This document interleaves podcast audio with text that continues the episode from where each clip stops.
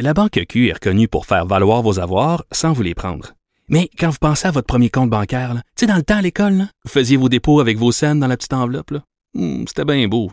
Mais avec le temps, à ce compte-là vous a coûté des milliers de dollars en frais, puis vous ne faites pas une scène d'intérêt. Avec la Banque Q, vous obtenez des intérêts élevés et aucun frais sur vos services bancaires courants. Autrement dit, ça fait pas mal plus de scènes dans votre enveloppe, ça. Banque Q. Faites valoir vos avoirs. Visitez banqueq.ca pour en savoir plus. Cube Radio. Cube, Cube Radio. Le retour de Mario Dumont. Deux heures d'info. De 15 à 17. Il provoque et remet en question. Il démystifie le vrai du faux. Mario Dumont et Vincent Dessureau. Le retour de Mario Dumont. Et bienvenue tout le monde. Bon vendredi, la dernière euh, de la semaine. euh, Dans notre cas, dans mon cas, c'est la dernière de la saison. Bonjour Vincent. Salut Mario. Parce que toi, c'est ta dernière à cette heure-ci, mais dès lundi, tu prends la barre d'une mission estivale? Exact. Le midi? Oui, pas fâché de ça. Finir, euh, profiter des fins des après-midi en été, euh, c'est c'est c'est pas c'est pas triste. là. Tu vas aller sur les terrasses? Ben assurément. On est tout près ici, là, ben, c'est ça parce que je peux finir à 1h puis à 1h10 je suis sur la terrasse. sur la terrasse là. Euh, alors, ben oui, on va vous résumer cette journée en actualité. J'ai l'impression qu'il y a des gens qui nous écoutent peut-être aujourd'hui qui sont déjà en début de, de long week-end ou sur la route, là, qui prennent la route. Il risque d'avoir pas mal de circulation. Les gens qui sortent des, autant à Québec qu'à Montréal, qui sortent des villes, là, il risque d'avoir pas mal de circulation parce que tout le monde va vouloir aller euh, au chalet, en famille. Euh, Le premier de deux longs week-ends, ça c'est le fun. là. Oui, oui, Il y en a ceux qui travaillent, ils vont s'arriver avec grand plaisir. Euh, Vincent, c'est vraiment une nouvelle là, qui a fait euh, depuis 24 heures beaucoup, beaucoup de bruit, qui sème l'inquiétude. En fait, tout le monde parle de ça sans trop savoir exactement ce que ça aura comme conséquence. Euh, donc, le suivi sur ces fuites de renseignements. En fait, on dit fuites, mais c'est des ventes de nos renseignements, ou en tout cas, des fuites volontaires et organisées par un, un employé croche là, chez Desjardins.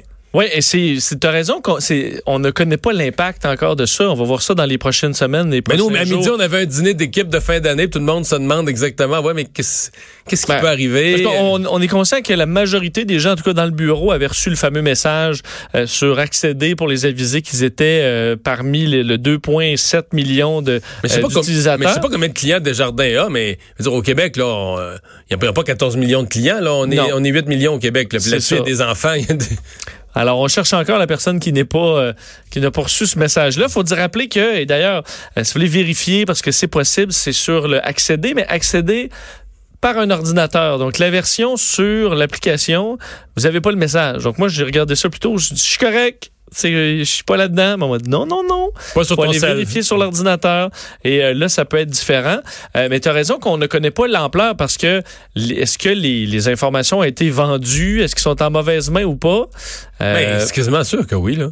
Mais on peut- pourquoi un employé aurait, sorti autant de ces renseignements-là? peut-être que tu es en processus de vente, admettons, puis que les policiers vont arriver avant. Attends, ouais. À, à temps, ça, ça fait toute une différence. On, si c'est dans un circuit fermé qu'on fait les arrestations, puis que ça se fait, c'est sans dommage ou presque. C'est juste une- un bon avertissement sur les façons de faire.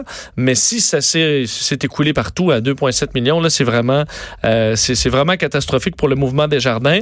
Euh, bon, ce qu'on est de nouveau aujourd'hui. Premièrement, le mouvement des jardins fait passer d'un an à cinq ans le service de surveillance de dossiers de crédit et d'assurance des personnes qui sont touchées. C'est un service euh, offert par la firme Equifax euh, qui va donc être efficace pour les cinq prochaines années, payé par euh, Desjardins. Ce que ça veut dire, c'est que vous avez une protection fournie par Equifax de 50 000 en cas de vol d'identité.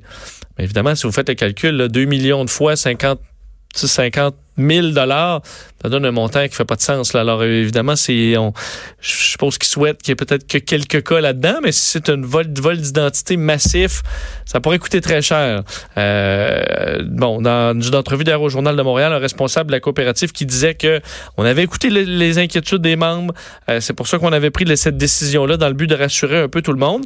Euh, ce qu'on a également de, nouveau, là, euh, vous allez recevoir une lettre. Et ça, c'est bien important de savoir que présentement, il y a d'autres fraudeurs, parce qu'il n'y a pas seulement ces fraudeurs-là là, qui, qui, qui euh, peuvent essayer de profiter de Desjardins. Il y a déjà Ah plus- quelqu'un pourrait profiter de la situation pour... pour aller faire de l'hameçonnage. Ouais. Donc, si vous avez des courriels, là, des courriels de Desjardins qui vous avisent que vous avez une opération à faire pour sécuriser votre compte, peu importe, C'est de la merde. c'est de la merde. La seule et unique communication que vous allez avoir, c'est soit le message sur accéder sur votre ordinateur ou soit dans le courrier. Alors, Une lettre papier, lettre une papier. bonne Vous savez, lettre. te- texto, courriel, peu importe ce que vous allez recevoir, vous effacez ça, vous attendez votre message papier qui va rentrer euh, dans, à la poste. Il y a une dizaine d'années, j'en avais reçu un, mais très, assez bien fait avec les logos des jardins. Puis il te demandait, il disait, là, votre compte, la fameuse affaire, votre compte va être désactivé. là, il faut que vous le réactiviez en donnant votre mot de passe, puis tout ça. Puis c'était Desjardins Podès. Ah. Tout était parfait, tu vois? Ouais, mais ça, des le, fois... le- le logo, le dessin, tout était parfait. Desjardins DIN. Tu sais, tu sais, Ça, ça, te met, spécial, ça te met la puce à l'oreille, tu dis, ouais, là, il- mais en plus, tu dis tout ça. euh, mais c'était une époque où on était quand même moins avertis, là, tu sais, de, de pas. C'était nouveau, l'hameçonnage. Oui, on est très vigilant, mais des fois, ils augmentent aussi leur niveau de, de, de- crédibilité. Et, et là, il y a des gens qui préparent. Écoute, c'est assez rapide, merci. Le lendemain matin, déjà des clients qui veulent préparer des actions collectives. Oui, deux demandes d'action collective contre le mouvement des jardins déposées en Cour supérieure du Québec, à Montréal et à Québec dans les dernières heures. Euh, des montants qui pourraient dépasser les 8 milliards de dollars euh, si on, bon, on se fie au- euh, aux, aux documents déposés. Euh, déposés entre autres par un membre de Desjardins, Hugo Langlois de Montréal, piloté par un avocat du cabinet LPC, euh, avocat et du bon, et, bon, en fait de deux cabinets d'avocats. Alors euh, demande d'action collective qui doit encore être approuvée par le juge et qui do- demande des dommages punitifs de 300 dollars à chaque membre impliqué et d'autres montants qui seront à déterminer pour le moment. Mais tu as raison que c'est rapide. Là. Je sais pas si rendu là, c'est un concours d'un cabinet d'avocats. Ben oui. Qui va déposer ça en Mais premier? parce que les cabinets d'avocats prennent ces dossiers-là à pourcentage. là. Fait que si tu fais dans ta, mettons, dans ta vie d'avocat, tu fais un dossier de 8 milliards à 10% T'as pas besoin d'en faire beaucoup. c'est 80 millions. Oui, Ben là. t'es correct. Ben, mettons, mettons que tu le règles à, mettons que tu le règles à moitié prix, là, à 4 milliards, 40 millions. T'entends ça? Tu sais, les avocats, par exemple, qui ont fait la, les avocats qui ont fait les, les actions collectives, les recours collectifs sur le tabac, là. Écoute, ils ont donné une partie de leur vie à travailler là-dessus, probablement bénévolement, là. Tu comprends, à temps perdu, là, tu mais on s'entend que l'avenir de leur arrière-petits-enfants est assuré, là. par un dossier, là. D'ailleurs, c'est, certains diront que c'est un incitatif à la justice, que les actions collectives t'incitent des avocats à, à prendre fait et cause pour des gens dépourvus de moyens et tout ça. Mais c'est un peu gros aussi, là, ça devient. Ouais. Sauf que c'est sûr que quelqu'un euh, qui a pas de moyens, euh, pas avoir cet outil-là, Non, non, tu pourrais pas. il serait pas capable. Accident euh, majeur, euh, c'est arrivé un peu plus tôt aujourd'hui sur le pont Pierre-Laporte à Québec qui a considérablement perturbé euh, la, la circulation. On parle d'un accident euh, grave, là, potentiellement. Oui, c'est toujours euh, bloqué au moment où l'on se parle sur euh, bon euh, sur le pont euh, le pont La Porte, des conditions qui sont très très difficiles à la suite d'un accident euh, majeur sur le pont euh, qui qui pas encore pour des causes inconnues. Trois véhicules dont un poids lourd impliqué. Les images d'ailleurs montrent la force de l'impact. Trois personnes blessées, dont une personne très gravement euh, en fait des blessures très graves dont on craint pour sa vie à l'heure actuelle. Euh, C'était à la sortie du pont Pierre-Laporte. C'est survenu en direction nord à 11h45 aujourd'hui.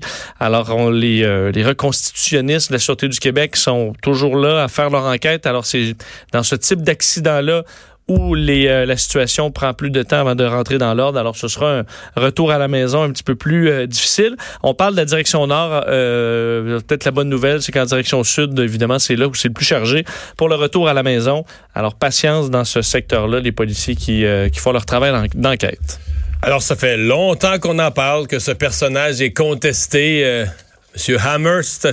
Mais là, il n'a plus de rue à Montréal. En fait, tout près d'ici, tu as quelques coins de rue de Cube Radio. euh, le- le- le- la pancarte de rue va être changée. Oui, et euh, bon, pour des raisons assez claires, Jeffrey Hammer, c'est un commandant euh, des, en chef des armées britanniques pour l'Amérique du Nord entre 1758 et 1763, euh, administrateur colonial aussi, et il est euh, clairement pas bien vu par euh, les, les, les Amérindiens et les Acadiens, entre autres, parce que on le décrit carrément comme un criminel de guerre. Il a participé au génocide des Amérindiens.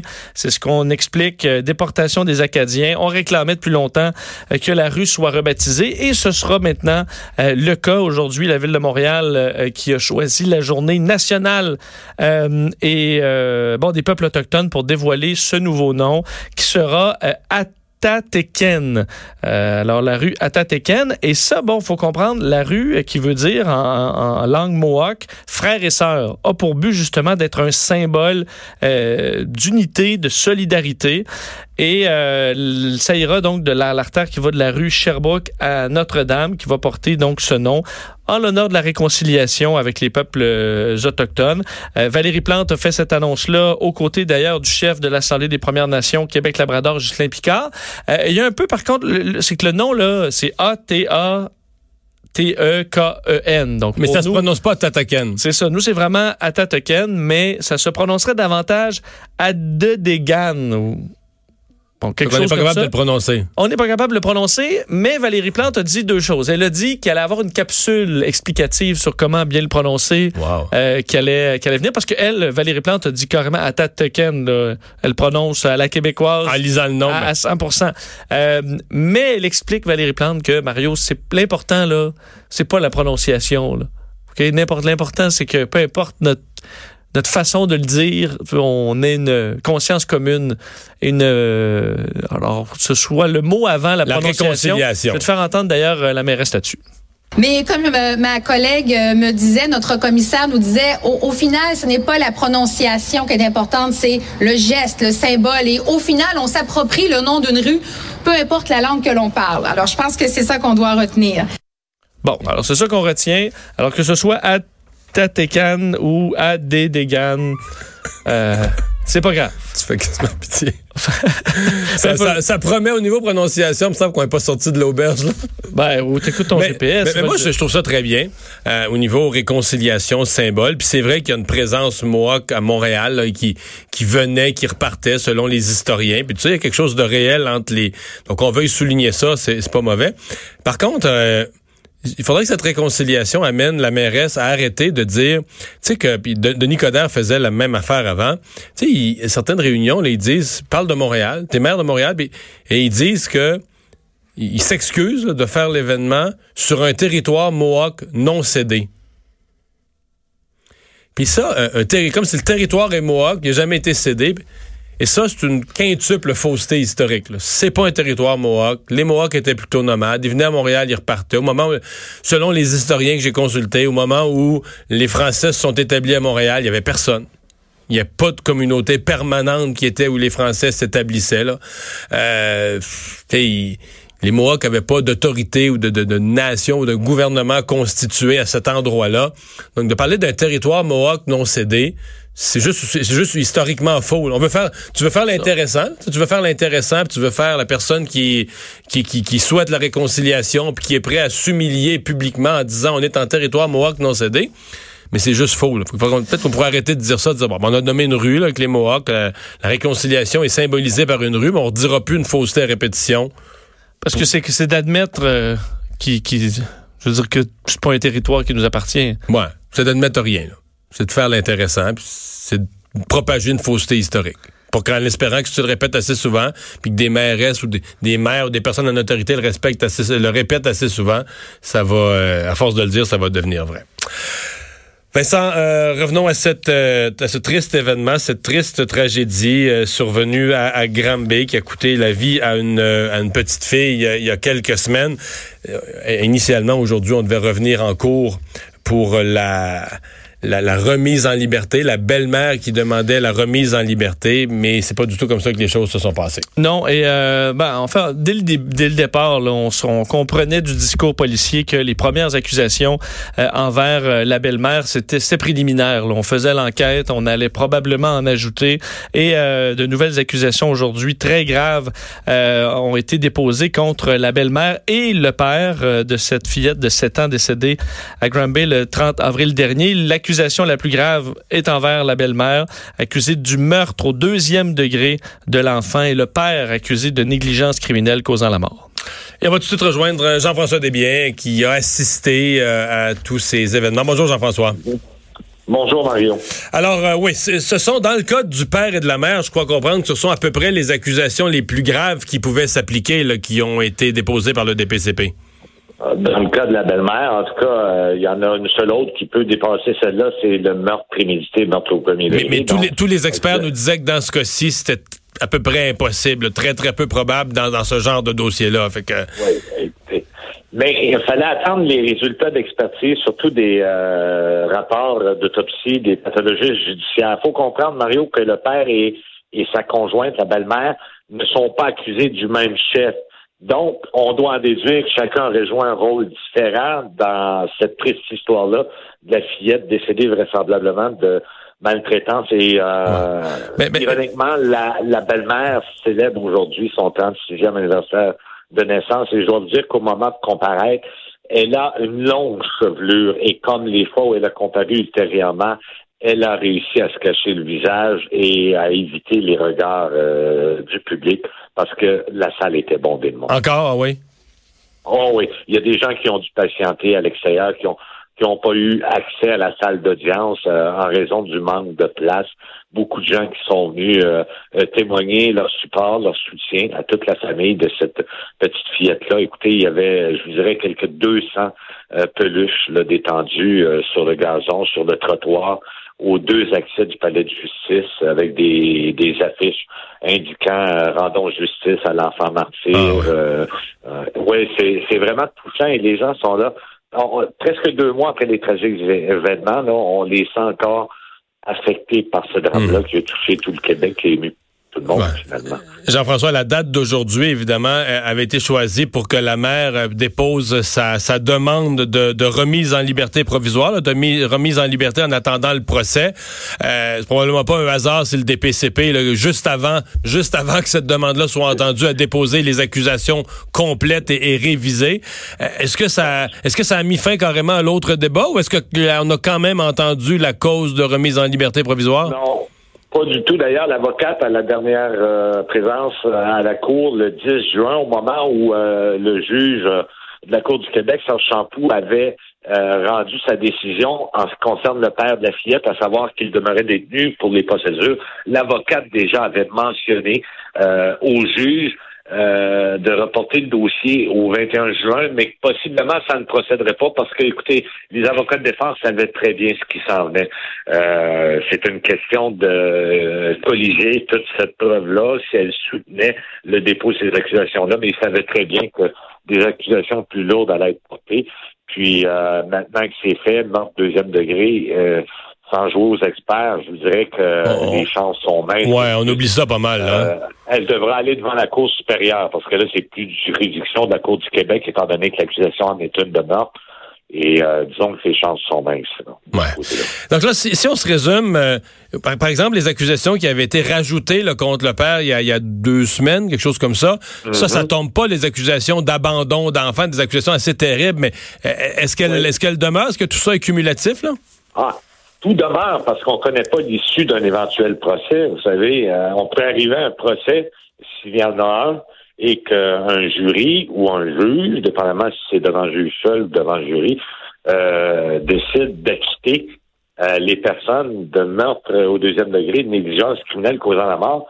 Vous devez avoir des accusations euh, de niveau inférieur pour pouvoir au moins obtenir une condamnation. Euh, Ça, ça ne changera pas. Et comme vous le disiez, objectivement, ce sont des accusations très graves de- de- d'abandon d'enfants euh, mettant sa vie en danger et entre autres euh, celle de ne pas avoir euh, Fournit euh, les, les fourni éléments les nécessaires à la vie, quelque chose comme ça, ouais. bien-être à la vie d'un enfant. Ouais. Donc non, les accusations demeurent. Et euh, là, les procédures vont être très longues. Euh, écoutez, il y a beaucoup. de Est-ce qu'on sait, est-ce qu'on sait la, la première étape au moment où tout s'est terminé aujourd'hui au palais de justice de Granby? Est-ce qu'on a déjà fixé la prochaine étape? On a remis euh, les dossiers, les deux qui ont comparu séparément aujourd'hui, en deux temps. là. Euh, les dossiers ont été remis au 27 août pour la forme. À ce moment-là, on devrait savoir si euh, la belle-mère, la conjointe du père qui est accusé, euh, entend s'adresser à la Cour supérieure pour une remise en liberté. Et euh, les nouvelles accusations sont portées, mais ce n'est pas dit que les procureurs en défense ont toute la preuve complète scientifique en lien avec ces nouvelles accusations-là. Donc, c'est remis à, à la fin de l'été au 27 août. OK. Et donc, donc les deux ont plaidé non coupables aux accusations qu'on, aux Bien accusations entendu. ce matin. Là. Ça va de soi. Ça va de soi. Hey, merci beaucoup, Jean-François, pour ce résumé. Ah, sans problème, Mario. Au revoir. Ouais. Puis, tu sais, ça montre aussi, reste que quand les, accusations ont été déposées au départ, il y en a qui, qui ont paniqué euh, dès le début. Là. Non, il n'y avait non. pas d'accusation grave. Non, là, on va se calmer. L'enquête. euh, on- Dans, le fond, là, pour le DPCP, le temps est important. De deux façons. Euh, dès, à partir d'aujourd'hui, là, pour l'arrêt Jordan, là, les 30 mois comptent. hein. Le, le compteur vient de partir à midi. Là, pour 30 mois. Donc, il n'y a pas intérêt pour le DPCP. Mettons qu'il te manque des rapports d'autopsie, il te manque des éléments. Tu pas intérêt à partir le compteur en mai. Là. Tu sais, qui, qui, qui puisse demander un arrêt de Jordan puis un arrêt des procédures à cause des délais. Donc, maintenant, le DPCP essaie de porter les accusations le plus possible quand vraiment tout, tout, tout le dossier Tout est prêt. est prêt. Et, dans la date d'aujourd'hui, pourquoi c'était une date butoir? Parce que là, la mère demandait une remise en liberté. Je pense que le DPCP voulait que le juge, avant d'étudier un dossier de remise en liberté, que là, le juge ait les accusations complètes. Donc, c'est pour ça que la date d'aujourd'hui devenait, ce que, je comprends, devenait importante. Euh, Je pense pas qu'elle aurait été, malgré tout, je pense pas qu'elle aurait été remise en liberté de toute façon. Mais je pense que le directeur des poursuites euh, criminelles et pénales se disait, regarde, là, quand le juge va, le juge va recevoir cette demande de remise en liberté avant procès, on, va s'assurer qu'il y ait le portrait complet, puis que c'est des là, on est en présence d'accusations de meurtre deuxième degré. Je suis assez d'accord avec Jean-François Desbiens, ce qu'il nous disait, là, ces chances sont quasiment nulles. C'est extrêmement rare dans des dossiers comme ça, qu'on peut espérer, surtout un dossier aussi grave, puis le cumul des problèmes, puis de négligence. Oui. Surtout qu'il y a quand même l'élément aussi de la population, là. Oui. Et, et quand même dans la balance dans un cas comme ça, ce qui n'est pas dans d'autres, mais l'apparence de justice, puis évidemment de libérer cette, euh, cette dame-là. euh, Donc, ce serait pas tellement, euh, pas tellement bien reçu. Euh, nouvelle de dernière heure, là, ça vient d'être amené sur le bureau. Euh, le Québec qui vient de donner le feu vert aux fameuses trottinettes électriques. On le savait, le projet de règlement, tout ça était...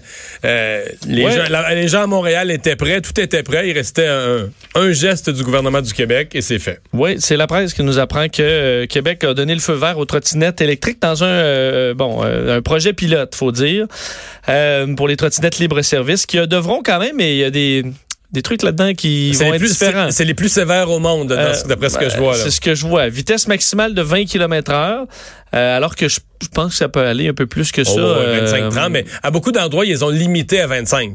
Quand tu dis les limiter à 25, ça veut dire que la machine pourrait aller plus vite, mais comme à Paris, ils ont limité à 25 parce que ça allait trop vite. Il me semble être allé plus autour de 20 000 à l'heure, même à, Aux aux États-Unis, ouais. États-Unis, en pente, de- pente descendante. Là. Ouais, 20 Mais, euh, km heure. Et l'élément principal, c'est le port du casque, obligatoire. Euh, mais ça, ça enlève un peu le... Et, et le 18 ans et un permis de scooter. Ah, un permis permis- de cyclomoteur. Oh, oh, je vois, je l'avais pas vu celui-là. Donc là, écoute, ça enlève un petit peu d'intérêt pour toute la patente. Parce, que, l'idée de ça, en tout cas, ce que j'ai vu aux États-Unis, c'est que les touristes, n'importe qui, les jeunes, les ados, T'embarques, tu débarques. T'embarques, tu je débarques, L'obligation du casque, dans ma tête, tue un peu la patente, là, dans mesure où Tu traînes pas de casque, Tu traînes hein. pas un casque tous les jours, à moins que tu vas te clipper ça à la ceinture. Le but étant justement de partir, euh, ici, tu t'en vas euh, au restaurant, tu le laisses là. Et là, va falloir... puis de ce qu'on- 18 ans et plus, ça en enlève aussi. Ça en avait Puis- énormément. Puis, là, le le- permis de cyclomoteur, euh, j'ai pas vu ça venir. là. Mais est-ce que... Ouais, d'après moi, tous les permis de conduire sont bons, par exemple. D'après moi, toi et moi, on est en... C'est quelqu'un qui a son permis pour une automobile, d'après moi, on... T'es mais un permis de scooter, euh, ça prend un cours de scooter. là. Tu penses-tu? Ben, si oui, il y a combien de monde qui ont ça au Québec, un permis de scooter, c'est une poignée. Non, je suis quasiment... Hey, je suis quasiment sûr que... non, c'est bon, je pensais parce que c'est peut-être... euh, Non, mais suis quasiment certain. Même si c'est pas rédigé comme ça dans le texte, je suis à peu près certain qu'un permis de conduire doit faire la job. Là. C'est qu'ils veulent pas que des jeunes qui n'ont pas de permis de conduire. Et euh, les, les, les compagnies devront... Tout le monde. Donc, on, on nous confirme, vérification Tout le faite, monde, tous les automobilistes euh, Donc qui moi, j'ai le droit permis. de conduire un scooter demain, même si j'ai jamais conduit ça de ma vie. là. Ouais, mais pas de moto. Ouais, non, pas de moto, je comprends. Un scooter. Mais je pensais qu'il y avait un petit, un petit mini-cours. Ça doit être juste pour les Fait gens qui veulent ton, suivre. si tu traînes ton casque, tu vas pouvoir conduire ta, ta trottinette électrique aussi. Ouais, mais j'aurais pas de casque, tu comprends? hein? Ouais. Mais si un casque de vélo doit faire la job, tout le monde a ça. Oui, mais les Bixi, tu vois-tu du monde en Bixi avec un casque? Peu. Le principe de t'en Non, non, un, non. tu- ça, le principe, c'est que pas. un déplacement non prévu, un déplacement vite fait. euh, Puis reste qu'à 20 km heure, euh, tu sais, est-ce que là, tu peux, tu peux débarquer là, de la. Tu sais, si tu pour foncer quelque chose, tu débarques. En vélo, je comprends que tu es un peu, c'est sur une- quelque chose de plus complexe à débarquer, mais là, là-dessus. euh, Ouais, alors, et euh, faut dire que les compagnies vont devoir offrir deux formations par année sur la façon sécuritaire de conduire une trottinette électrique. Et euh, l'application devra t'indiquer toute la procédure et tu pourras pas euh, skipper, là. tu pourras pas passer par-dessus la, la vidéo qui t'explique euh, en long et en large comment fonctionne le, le truc. Et il y aura des panneaux pour les stationnements de trottinettes. Donc encore là, est-ce qu'on pourra les laisser n'importe où? Ça, c'est clair que pas. non. Dans Alors, des sera- lieux, des lieux prédéterminés. Il y en aura combien de ces pancartes-là? Là, si tu commences à chercher partout. euh, Non, il y a beaucoup de contraintes, là. En fait, en fait, c'est quasiment sûr que ça marchera pas, là. Ben, en fait, moi, je dis, c'est parce que faites-le pas si ça vous tente pas. Mais, mais ceux qui ont voulu le faire avec la pleine liberté, c'est le bordel. Oui, absolument. T'es peut-être mieux de pas le faire à ce compte-là. Ben, c'est pour ça. Mais je là, c'est parce que si veux quelque pas de- chose qui reste là, ben, ça sert à rien. Alors, euh, on Ben, verra. On le projet pilote. Et Maxime Bernier qui a recruté. Oui. Est-ce qu'on doit dire une grosse pointure? Ben, ça dépend. Une là. personnalité- que tu considères comme étant dans la famille semi-connue, ouais. Ouais, mais tu sais, le lien familial versus les talents politiques. euh, euh, la femme du défunt euh, ex-maire de Toronto, Rob Ford, qui sera candidate pour euh, Maxime Bernier, en fait, au Parti populaire du Canada. Euh, c'est ce qu'il a annoncé aujourd'hui, annonçant d'ailleurs plus- bon, ses, ses candidatures dans la région de, de Toronto. C'est une quarantaine de candidats quand même, c'est une région d'importance. Euh, donc, Renata Ford va se présenter dans la circonscription des Tobicoke Nord, euh, Nord aux élections fédérales et il faut dire que c'est une grosse pointure pour euh, Maxime Bernier, surtout parce que, ben, évidemment, la famille Ford sont, sont, sont très connus dans la région, mais en général, c'est des conservateurs. Mais mon souvenir, c'est que Doug Ford, l'actuel premier ministre de l'Ontario, ça marche plus. Il y a eu une chicane terrible avec la belle-sœur. Hein? Il y a une chicane de... Là, là je fais appel à ma mémoire, mais je vais pas dire de folie. Continue, je vais, je vais faire mes recherches, là, mais j'ai- souvenir d'une nouvelle qui allait dans ce sens-là. là. Bon, entre autres, ce qu'on veut dire, c'est que les, les- la- euh, bon, euh, le, le frère de Rob Ford, Doug Ford, le premier ministre euh, ontarien, a souvent appuyé, puis a des affinités avec, Ouais, le- absolument. avec Andrew Scheer, le chef conservateur. Euh, alors, c'est un, on, on lit davantage la famille Ford au conservateur d'Andrew Scheer qu'à Maxime Bernier. Alors, pour lui, c'est intéressant d'avoir une candidature comme ça pour montrer qu'il y a des conservateurs purs et durs qui changent de camp pour aller dans euh, le Parti populaire du Canada. Alors, c'est peut-être une bonne nouvelle pour lui. Est-ce que ça va marcher? Possiblement. Ben, euh, c'est à, c'est à voir, mais c'est, que Maxime Bernier, euh, à cette étape-ci, a besoin de, il a besoin d'histoire, il a besoin que des noms sortent, euh, parce qu'il manque de visibilité, il manque d'appui d'un sondage, donc il a besoin de faire arriver des, des événements qui moussent un peu sa, sa, sa candidature. Et finalement, ben, parlant de candidature aux élections euh, fédérales, euh, la, la, la plus grosse de la journée, c'est au Parti libéral. Oui, et on le savait quand même Oui, depuis, euh, depuis un bon moment. Stephen Guilbeault, militant écologiste, qui confirme, euh, qui fait le saut chez les libéraux fédéraux, alors dans la circonscription fédérale montréalaise de Laurier-Sainte-Marie, un coin euh, qu'il faut dire qui n'est pas gagné d'avance parce que depuis, euh, enfin, il n'y a pas eu de libéraux là-bas depuis 1988. Euh, très longtemps, euh, bon, avec avec Gilles Duceppe entre 90 et 2011, et ensuite c'était la vague orange avec Hélène Laverdière, néo-démocrate, alors dans, dans cette circonscription, et elle ne va pas se représenter. Alors ce sera une nouvelle candidate NPD dans un NPD, on s'entend qui est moins populaire aujourd'hui, Nima euh, Machouf, euh, la femme d'Amir Kadir qui va se présenter. Alors est-ce que c'est un terreau fertile pour euh, Stephen Guilbeault? Possiblement. Mais ça risque d'être une lutte serrée, à mon avis. Ouais, mais surtout que c'est quand même un coin euh, où il y a un intérêt environnemental. C'est certain. C'est un coin qui est Québec solidaire au niveau fédéral. Euh, le NPD, à la dernière élection, Gilles Duceppe pensait bien reprendre ce siège. Il est pas assez proche d'ailleurs, mais finalement, mais c'était une lutte à trois. hein, finalement, c'était une lutte tout à fait à trois. Donc, euh, si les libéraux, avec la personnalité de Guilbeault, vont chercher le petit... euh, sûr que t'as là, tu vas avoir le Parti vert, le NPD et Stephen Guilbeault. Euh, quand ouais, même mais est-ce une- que dans ce côté-là, par exemple, Stephen Guilbeault pourrait réussir à faire un deal avec le Parti vert, qui pour présente qu'il n'y ait pas de candidature. C'est vrai. Ou est-ce qu'à l'inverse, ou est-ce qu'à l'inverse, le Parti vert pourrait pogner ça exactement sur le travers puis dire, nous, là, Mais une S'il y candidature en a, non, s'il y en a un qu'on veut aller battre, c'est Stephen Guilbeault pour prouver que ça n'a pas d'allure avec la- l'affaire du pipeline. les- tu comprends? C'est vrai. Montrer que c'est pas vrai qu'il y a des environnementalistes qui vont Qui vont- s'acoquiner avec. euh, Avec le Parti libéral. Il y en a un qui l'a fait, donc on va le punir. Il y a vraiment deux façons. Le Parti vert pourrait dire on, on le laisse passer ou pourrait dire on le combat. euh. Parce que faut dire, Stephen Guilbeault euh, désapprouve le projet d'expansion euh, Trans Mountain, ça il l'a, il l'a déjà dit, mais euh, trouve quand même que le bilan environnemental de Justin Trudeau est positif. Il était Et- à ses côtés avec l'annonce de la fin du, du Mais c'est un libéral à de longue date. Là. Je veux dire, moi, je l'ai toujours vu euh, quand je l'ai vu dans des activités. C'est quelqu'un qui a des affinités plutôt libérales depuis longtemps. On, l'im- qui voulait un avenir politique, puis là, il décide que le moment est venu et qu'il fait le saut. Puis il faut reconnaître un certain courage parce que je veux dire, euh, C'est pas un parti gagné, là. ça, son comté, c'est pas gagné. Il n'y a rien de gagné d'avance. Il, il, embarque dans le parti au moment où les sondages sont moins bons. Dans un comté qui n'est pas gagné d'avance, Pour ça, j'aime ça, d'avoir le courage de dire, ben, regarde, moi, ça fait des années que je milite, ça fait des, là, je saute dans mes mêlée, puis je m'implique, puis tant mieux. Euh, euh, tu sais, ma- mon feeling, tantôt, je me Oui. savais plus. Il s'est, rendu devant les tribunaux, là. Oh, oh, OK, ça a vraiment mal oui, viré. oui, la veuve de Renata Ford, là, qui se présente maintenant, Maxime Bernier, a même poursuivi Doug Ford parce qu'elle disait qu'il siphonnait l'argent, l'héritage de, de son mari, puis tout ça. Hmm. Fait que... euh, c'est, c'est pas... Ça, ça n'empêchera pas Doug Ford d'appuyer les conservateurs. C'est ça, je comprends. Comme on dit, ça se parle plus. Ils se verront pas à Noël. Depuis le décès de Rob, ça se depuis depuis les funérailles, là, ça se parle plus. Ouais, des fois, les affaires d'héritage dans les familles. hein. Je sais Hmm. On va faire une pause dans un instant. On vous reparle de cette euh, surtaxe sur les immatriculations euh, qui va être chargée, 50 dollars pour les gens, surtout du 450. Euh, tous les maires de la grande région de Montréal ont voté pour ça. Comme ils disent dans Astérix, tous sauf un. On lui parle. Eric. Le retour de Mario Dumont, l'analyste politique le plus connu au Québec. Cube Radio. Autrement dit. Alors, c'était une nouvelle euh, hier euh, qui était finalement confirmée par un vote euh, des maires de la grande région de Montréal. Une, un petit 50 de plus sur l'immatriculation pour financer le transport en commun. Oui. Puis euh, je voyais le, le Vox Pop, ça quand même assez, ça va dans les deux sens. hein. Oui, oui, oui. Il y en a qui clairement pour eux c'est c'est c'est justifié, et puis pour d'autres qui disent ben là. Mais, mais, ouais, mais c'est ça, c'est que disons que ça arrive avec le dossier du journal qui donne des chiffres sur à quel point les, les automobilistes payent plus que ce qu'on de taxes de toutes sortes que ce qu'on remet vraiment sur les routes.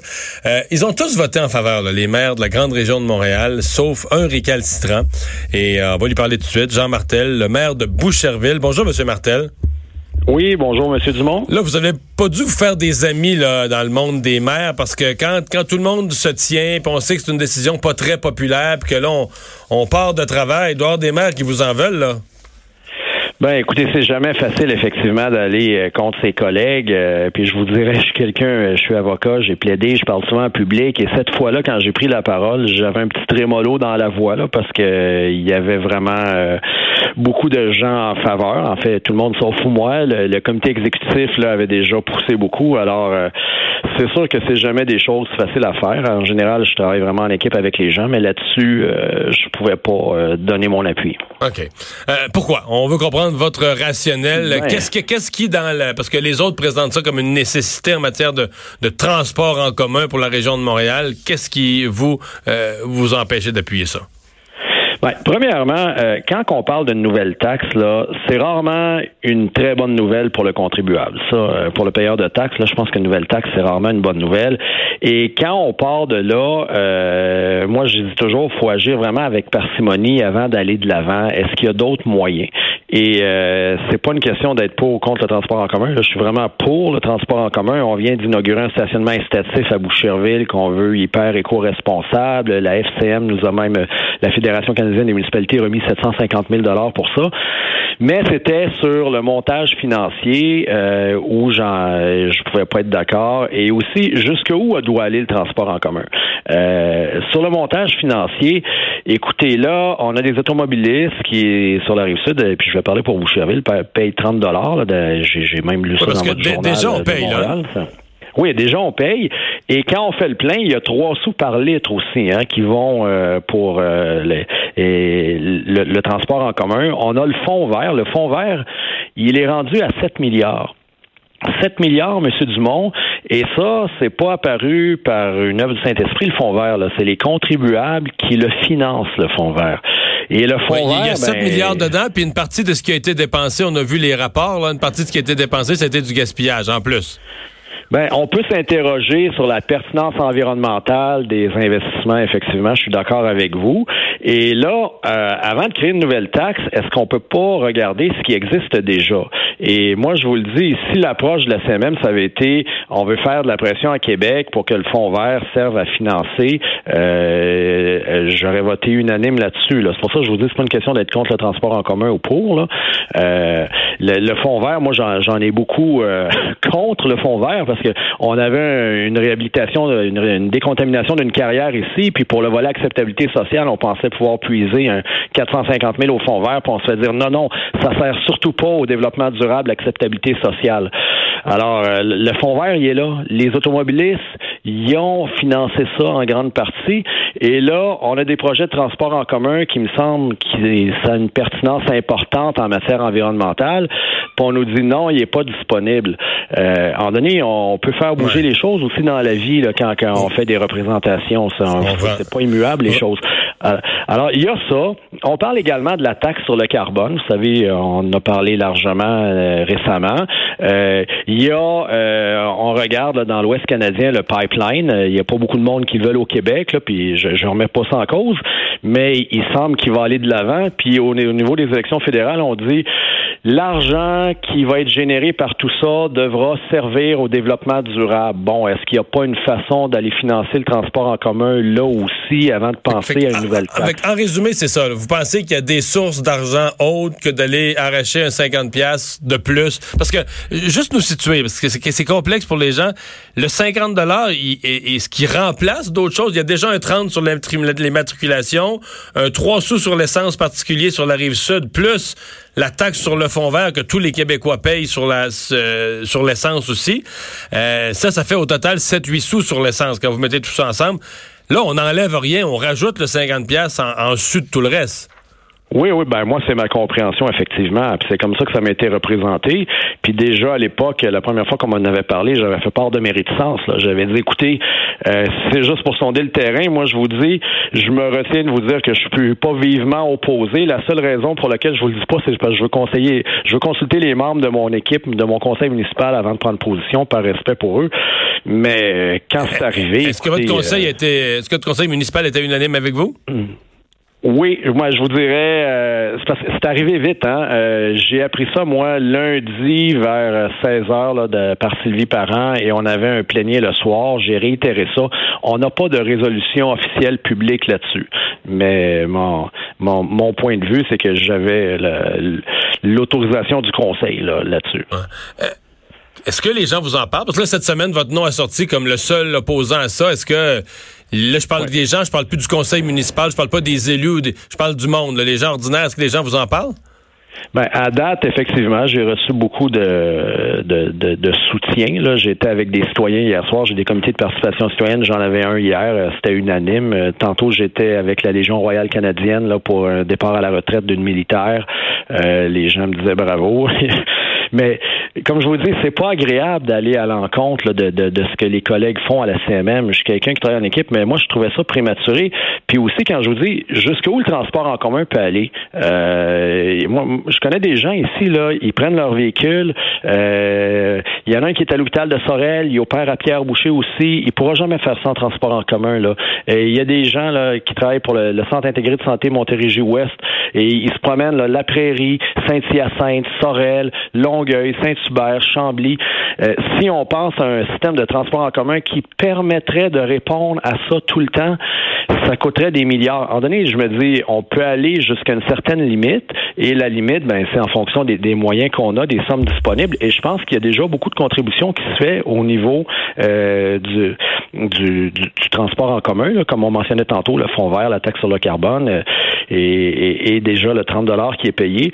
Alors, des fois, je trouve qu'on on devrait peut-être chercher à mieux faire avec ce qui existe. Et ça fait quelques fois que je mentionne à la CMM ça, de délaisser un peu le transport en commun, d'avoir une vision plus large, une vision anthropologique, de dire euh, la façon qu'on organise le travail. ça, ça c'est peut-être une déformation professionnelle. Moi, je suis avocat en, droit du travail, j'ai étudié en relations industrielles. Est-ce qu'on doit toujours se déplacer du point A au point B pour aller travailler? Le télétravail, le télétravail, de plus en plus. Euh, on va dire ah mais c'est pas tout le monde qui peut faire ça. Ouais, mais il y a des grandes firmes au centre-ville qui le font. Puis là au lieu de louer cinq étages, ils en louent trois. Euh, moi je connais des gens qui travaillent pour des grandes firmes informatiques là sur des dossiers la dématérialisation du bureau de travail via l'intelligence artificielle. Euh, il y a les horaires atypiques. Est-ce qu'on a pleinement misé sur les horaires atypiques? Des gens qui partiraient plus tôt, qui reviendraient plus tôt, qui partiraient plus tard, qui reviendraient plus tard. Euh, il y a d'autres mesures que juste le béton, le transport en commun pour aider à ce que ça soit moins congestionné, pour aider à ce qu'il y ait moins de gaz à effet de serre qui soient émis. Alors, c'est d'avoir une vision plus large. Moi, c'est ce que je souhaitais aussi. Ben, euh, Jean Martel, merci de nous avoir parlé aujourd'hui. On va Ouais, surveiller ça. plaisir. Au revoir. Et on va aller à une pause euh, dans un instant, le buzz de Vincent. Le buzz de Vincent Dessureau. Et Vincent, aujourd'hui, euh, dans ton buzz, euh, tu nous parles de ce suivi euh, que, que tu as fait un petit peu sur ce... On, on a fait une entrevue plus tôt cette semaine avec une jeune femme. C'était fascinant. Ça, a eu un succès fou là, sur les... Oui. L'article a été partagé sur les réseaux sociaux, l'entrevue, etc. Elle s'est acheté une maison à 18 ans. Puis son, Oui. père était, son père était très fier d'elle. Elle a dit, elle nous a raconté en ongle depuis l'âge de 13 ans, elle travaillait, mettait son argent de côté, faisait très, très, très attention, sortait pas. Quand ses amis faisaient le party, prenaient de l'alcool, elle, gardait son argent pour acheter sa maison. Oui, et euh, juste faire un, bon, un suivi parce que plusieurs personnes dans les, les- les commentaires ont noté euh, Ben, bon, parce que le, le fait certains que la- éléments. ouais, le fait que la nouvelle a circulé beaucoup, ça veut dire que beaucoup de gens l'ont vu. Beaucoup de gens l'ont vu. Incluant Des- des gens qui la connaissent. Et oui, et qui connaissait euh, le, le papa là-dedans, euh, qui d'ailleurs, bon, dans, dans notre entrevue est bon, nommé comme étant un, un entrepreneur à en immobilier, et il croit qu'il y a rien, bon, rien qui nous porte à croire qu'elle n'a pas travaillé à 13 ans et tout ça, ce qui, est montre quand même un, désir d'être responsable à un jeune âge. Euh, le père est quand même quelqu'un qui semble très fortuné, là. Donc, euh, qui semble avoir une business dans l'immobilier qui va assez bien. On le décrit comme un multimillionnaire de l'immobilier. J'ai pas vu son, compte en banque, là, mais ça donne quand même un petit peu de contexte sur le fait que, euh, bon, la jeune Chloé a quand même un environnement qui est euh, assez euh, Favorable. assez favorable. Et euh, on, certaines personnes sont allées sur les réseaux sociaux parce que les réseaux sociaux ça permet quand même d'en savoir beaucoup souvent sur Oui, les gens. Et sûr. on note que alors que bon euh, Chloé dit j'ai jamais particulièrement eu de jouets quand j'étais jeune, Euh, je demandais toujours de l'argent pour le placer dans mon régime d'épargne études et tout ça. Alors on, on a l'impression euh, qu'elle a une vie très euh, donc très peu dépensière, mais elle fait quand même le tour du monde. Ah oui? Alors, est-ce que c'est d'un autre portefeuille? Est-ce que dans ce cas-là, c'est à part? Son papa dit, je t'invite euh, en voyage, mais tu payes tes affaires. Je ne sais pas comment c'est. Mais ça donne quand même un peu de contexte à cette nouvelle-là, sachant qu'elle est allée dans les dernières années, le Punta Cana, euh, le, bon, Guanacaste au Costa Rica, Puerto Vallarta, Cancun, Cayo Coco, Varadero, là en Californie, euh, en Afrique, où on la voit en montgolfière, alors dans un grand voyage en Afrique. Alors, ça fait quand même beaucoup de, disons, un voyage plus que moi qui travaille temps À plein, temps plein. euh, c'est 7 jours sur 7. Alors, euh, Là, on parle de voyage entre 16 et 18 ans, mettons. Là. Exact. Dans les deux- dernières années. là. deux, maximum trois dernières années. Alors, c'est quand même beaucoup de voyages. Alors, on voit que c'est quand même, j'ai l'impression, plus facile. Elle a le droit de voyager, puis ouais, si son père a des moyens, puis ça, ça remet pas complètement en cause son histoire, sa nuance, disons. C'est juste que j'ai l'impression que quelqu'un, moi, je, je vis dans Hochelaga, là, une petite famille, euh, admettons, euh, une maman monoparentale, là, sa, sa fille de 18 ans, Même si elle n'a pas de maison, ça se peut qu'elle soit aussi vaillante. Là. Puis même si elle travaille à 13 ans, C'est ça. qu'elle met tout de côté, Elle va s'acheter un petit char usagé. Là. ouais. Ça va être à peu près tout. La maison, ça va attendre. Alors, il y a ça quand même euh, à prendre en, en- Une, euh, en Une considération. nuance. Mais, Excellent. mais le, le bon point, par contre, c'est que ça veut dire même les, les enfants, là, je peux dire enfants de riches, là, on connaît pas le. Ouais, ouais, mais son père, un développeur immobilier important. ça veut pas dire que papa est pas capable de dire à sa fille, tu vas travailler, tu vas quand même te mettre de l'argent de côté. ouais. Alors, il y a quand même, ça veut pas dire que c'est une mauvaise chose pour Non, autant, mais ça tout. met un certain contexte au, euh, à l'histoire. Non, parce que dans l'entrevue, elle faisait quasiment pitié, là. Tu avais l'impression Ouais. qu'elle avait aucune vie. là. Ses amis sortaient, elle sortait pas. Ses amis faisaient un petit party, elle participait pas. Pas d'alcool, pas de... Mais Elle a fait quelques voyages quand même. quand même plusieurs beaux voyages dans les dernières voyages. années. Euh, des accusations pour une balade? Euh, oui, euh, je sais pas si tu as vu cette histoire-là assez folle. euh, en Pologne, euh, un homme euh, de 49 ans qui euh, est accusé maintenant, il pourrait faire face à jusqu'à 8 ans de prison parce que lui, Mario, dans les derniers jours, il devait installer un tank, là, un T-55, un tank de 60 ans, là, fait dans les années 40. Là, tu, tu entends le, le- le bruit du char d'assaut de l'armée de l'armée euh, polonaise sur un, euh, un camion sur une remorque pour le transporter ouais. ailleurs. Et là, en installant ça sur la remorque, la remorque a lâché, cassé la remorque. Mais le monsieur, plutôt que, je sais pas, appeler de l'aide, ou, il était un peu chaud selon ce qu'on peut comprendre.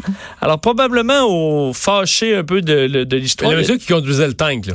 En fait, qui devait lui juste monter le tank sur... Mais il, était, il conduisait, il était à bord du tank. C'est ben, c'est ce que... Je, je, cette fois, cette info-là, je ne l'ai pas. Mais c'est lui, il était responsable de mettre le tank de 40 tonnes sur le float. Ouais. Mais ça a lâché. Alors, probablement qu'il était effectivement qu'il devait avancer le tank à l'intérieur. Mais là, une fois que tout a lâché, il s'est dit, ben là, écoute, c'est je vais me faire du fun. Et il est parti avec le char d'assaut dans les rues de ce village polonais pour un petit, euh, une petite balade de plaisance. Le problème, c'est que lui, autant euh, pacifique qu'il voulait peut-être être, les résidents du coin, eux, euh, voyaient pas ça du même œil. Alors, appel à la police, puis évidemment, dans des cas comme ça, ça inquiète des policiers. Je sais pas si tu as déjà vu dans les émissions là, les pires poursuites de l'histoire. Là, on envoie un, entre autres, en char d'assaut, là, puis les policiers peuvent Rien rien, faire. C'est vraiment, vraiment difficile à arrêter. Mais dans ce cas-là, lorsque les policiers se sont présentés, Parce que moi, ce que j'ai à l'esprit, c'est que d'autres, c'est notre dernière aujourd'hui, mais durant la saison, on a parlé de gens qui conduisaient chaud, euh, un tracteur à pelouse. C'est vrai? On a parlé de différents véhicules. Mais là, on est rendu à un tank. On finit, on finit la saison On avec le fort. tank. On finit quand même fort parce que lorsque les policiers se sont présentés, euh, ils ont vu le, le, le tank de, la- de, bon, datant de la Deuxième Guerre mondiale et le monsieur est à côté, ben relax. Euh, ils l'ont arrêté. Alors lui, il a juste décidé de se faire une balade, mais le problème, c'est que on peut quand même faire du dommage, là. Char d'assaut, même au, au niveau des rues, là. T'es pas supposé juste rouler full ça. pin dans les, euh, dans les rues d'un village. Alors, euh, Ça doit gruger l'asphalte un peu, là. ça doit faire du, ou si tu dépasses un peu sur le trottoir ou autre. Alors, euh, il euh, sera dit probablement deux ans de prison, mais il y a d'autres accusations plus graves euh, qui pourraient lui tomber dessus et l'amener jusqu'à huit ans de prison. Euh, en même temps, ça semblait pas, il n'a pas fait de dommages énormes ni de blessés. Alors, le juge sera peut-être clément. Là. C'est dans les rues de Pajezno, en Pologne, où... euh, et d'ailleurs, le, le, le tank est brisé. Il était plus capable Ah oui? de le Bon. briser le tank qui n'était pas assuré en plus. Alors, euh, tu sais, tu t'assures peut-être pas ça dans la mesure où t'es pas supposé Ça, rouler quand tu avec. roules avec un tank, c'est pas assuré ces deux barres, là. Non, c'est non, non, même surtout pas d'un bar parce que c'est les dommages que tu fais qui vont être probablement Ouais. les plus grands. Bon.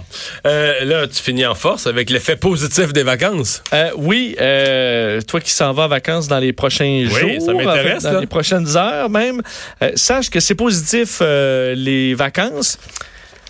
Selon la science. Alors, tu es, Oh. blindé pour pas faire de science, jeu je de mots. dis, là. Euh, pourquoi? Pour une simple et bonne raison, c'est que selon l'université de Syracuse et l'université de New York, plus tu prends de vacances, moins tu es stressé. Et moins tu es stressé, moins tu as de risque d'avoir une crise cardiaque dans la prochaine année. Alors, eux expliquent que les ils disent, ils parlent de vacances, là, mais c'est, ça peut être trois jours, ça peut être une semaine, mais en général, c'est autour de deux semaines dans l'année, ce qui est pas beaucoup.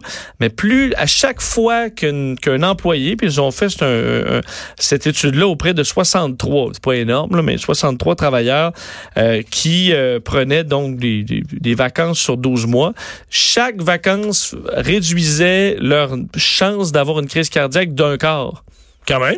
Alors, c'est énorme parce que ça a un effet qui dure sur l'année au complet de relâchement au niveau moi, j'ai quand même des assez longues vacances. là. J'arrête l'été. Ça veut dire que mes chances d'avoir une crise cardiaque l'année prochaine, euh, malgré que je vais traverser mes 50 ans durant la prochaine saison, je suis presque nul. là. Ben là, ça doit pas être presque nul parce qu'on dit maladie cardiaque, euh, diabète de type 2, euh, haut cholestérol. Alors, toutes ces conditions-là se retrouvent abaissées par, euh, par les vacances. Alors, plus vous en prenez, mieux ça se porte. Et on dit que c'est des participants quand même qui, au sondage, euh, se disaient voir les vacances de façon positive, c'est-à-dire que n'avait pas un lien entre les enfants et le stress en vacances. Ce qui est peut-être pas le cas de tout le monde, par contre.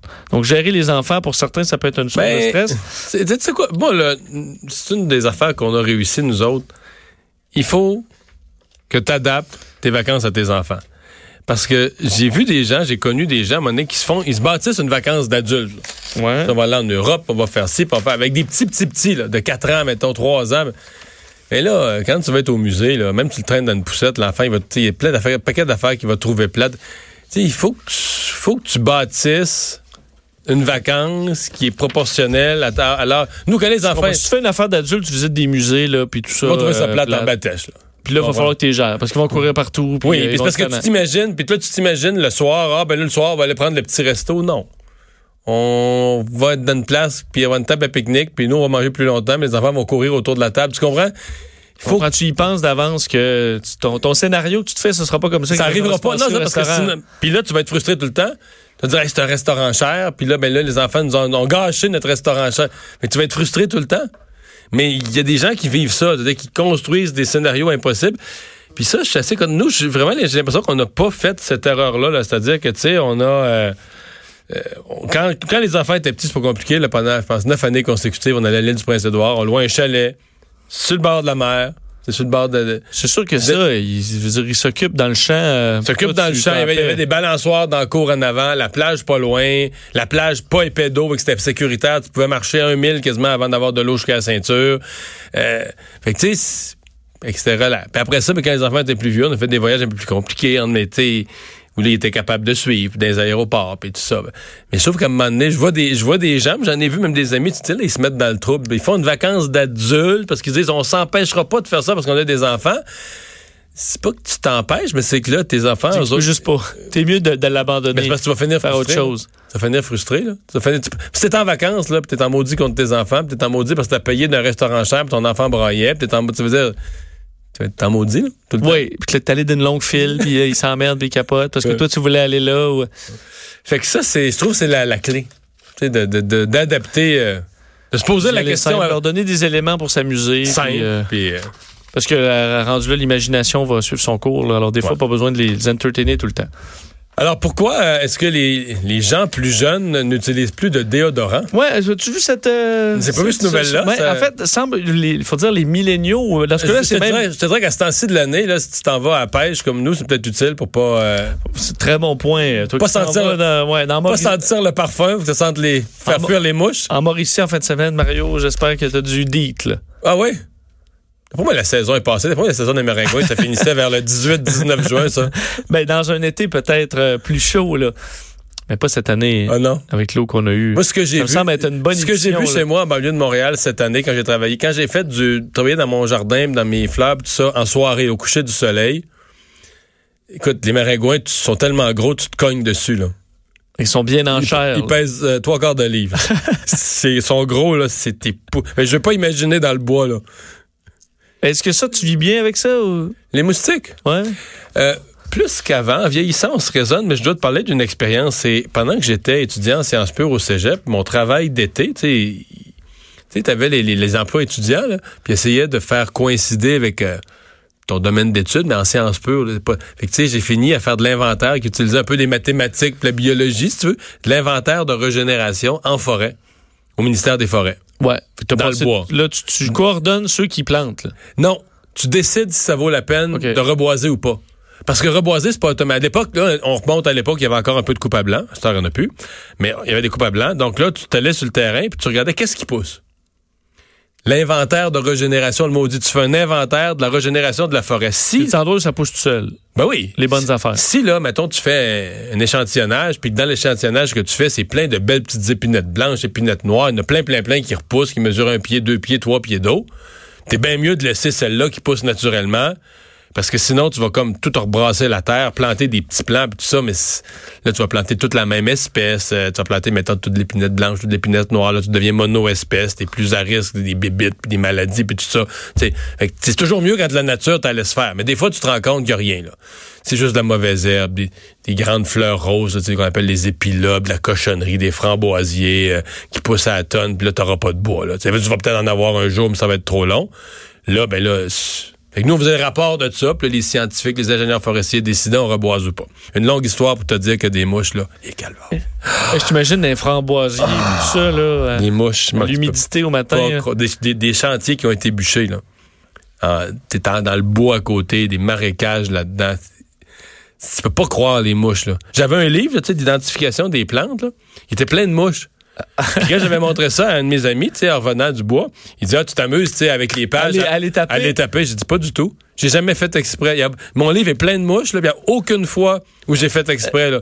C'est juste que je referme les pages, puis il y a, des toujours, mouches il y a toujours deux, trois mouches à Il y a chaque des fois. mouches partout, là.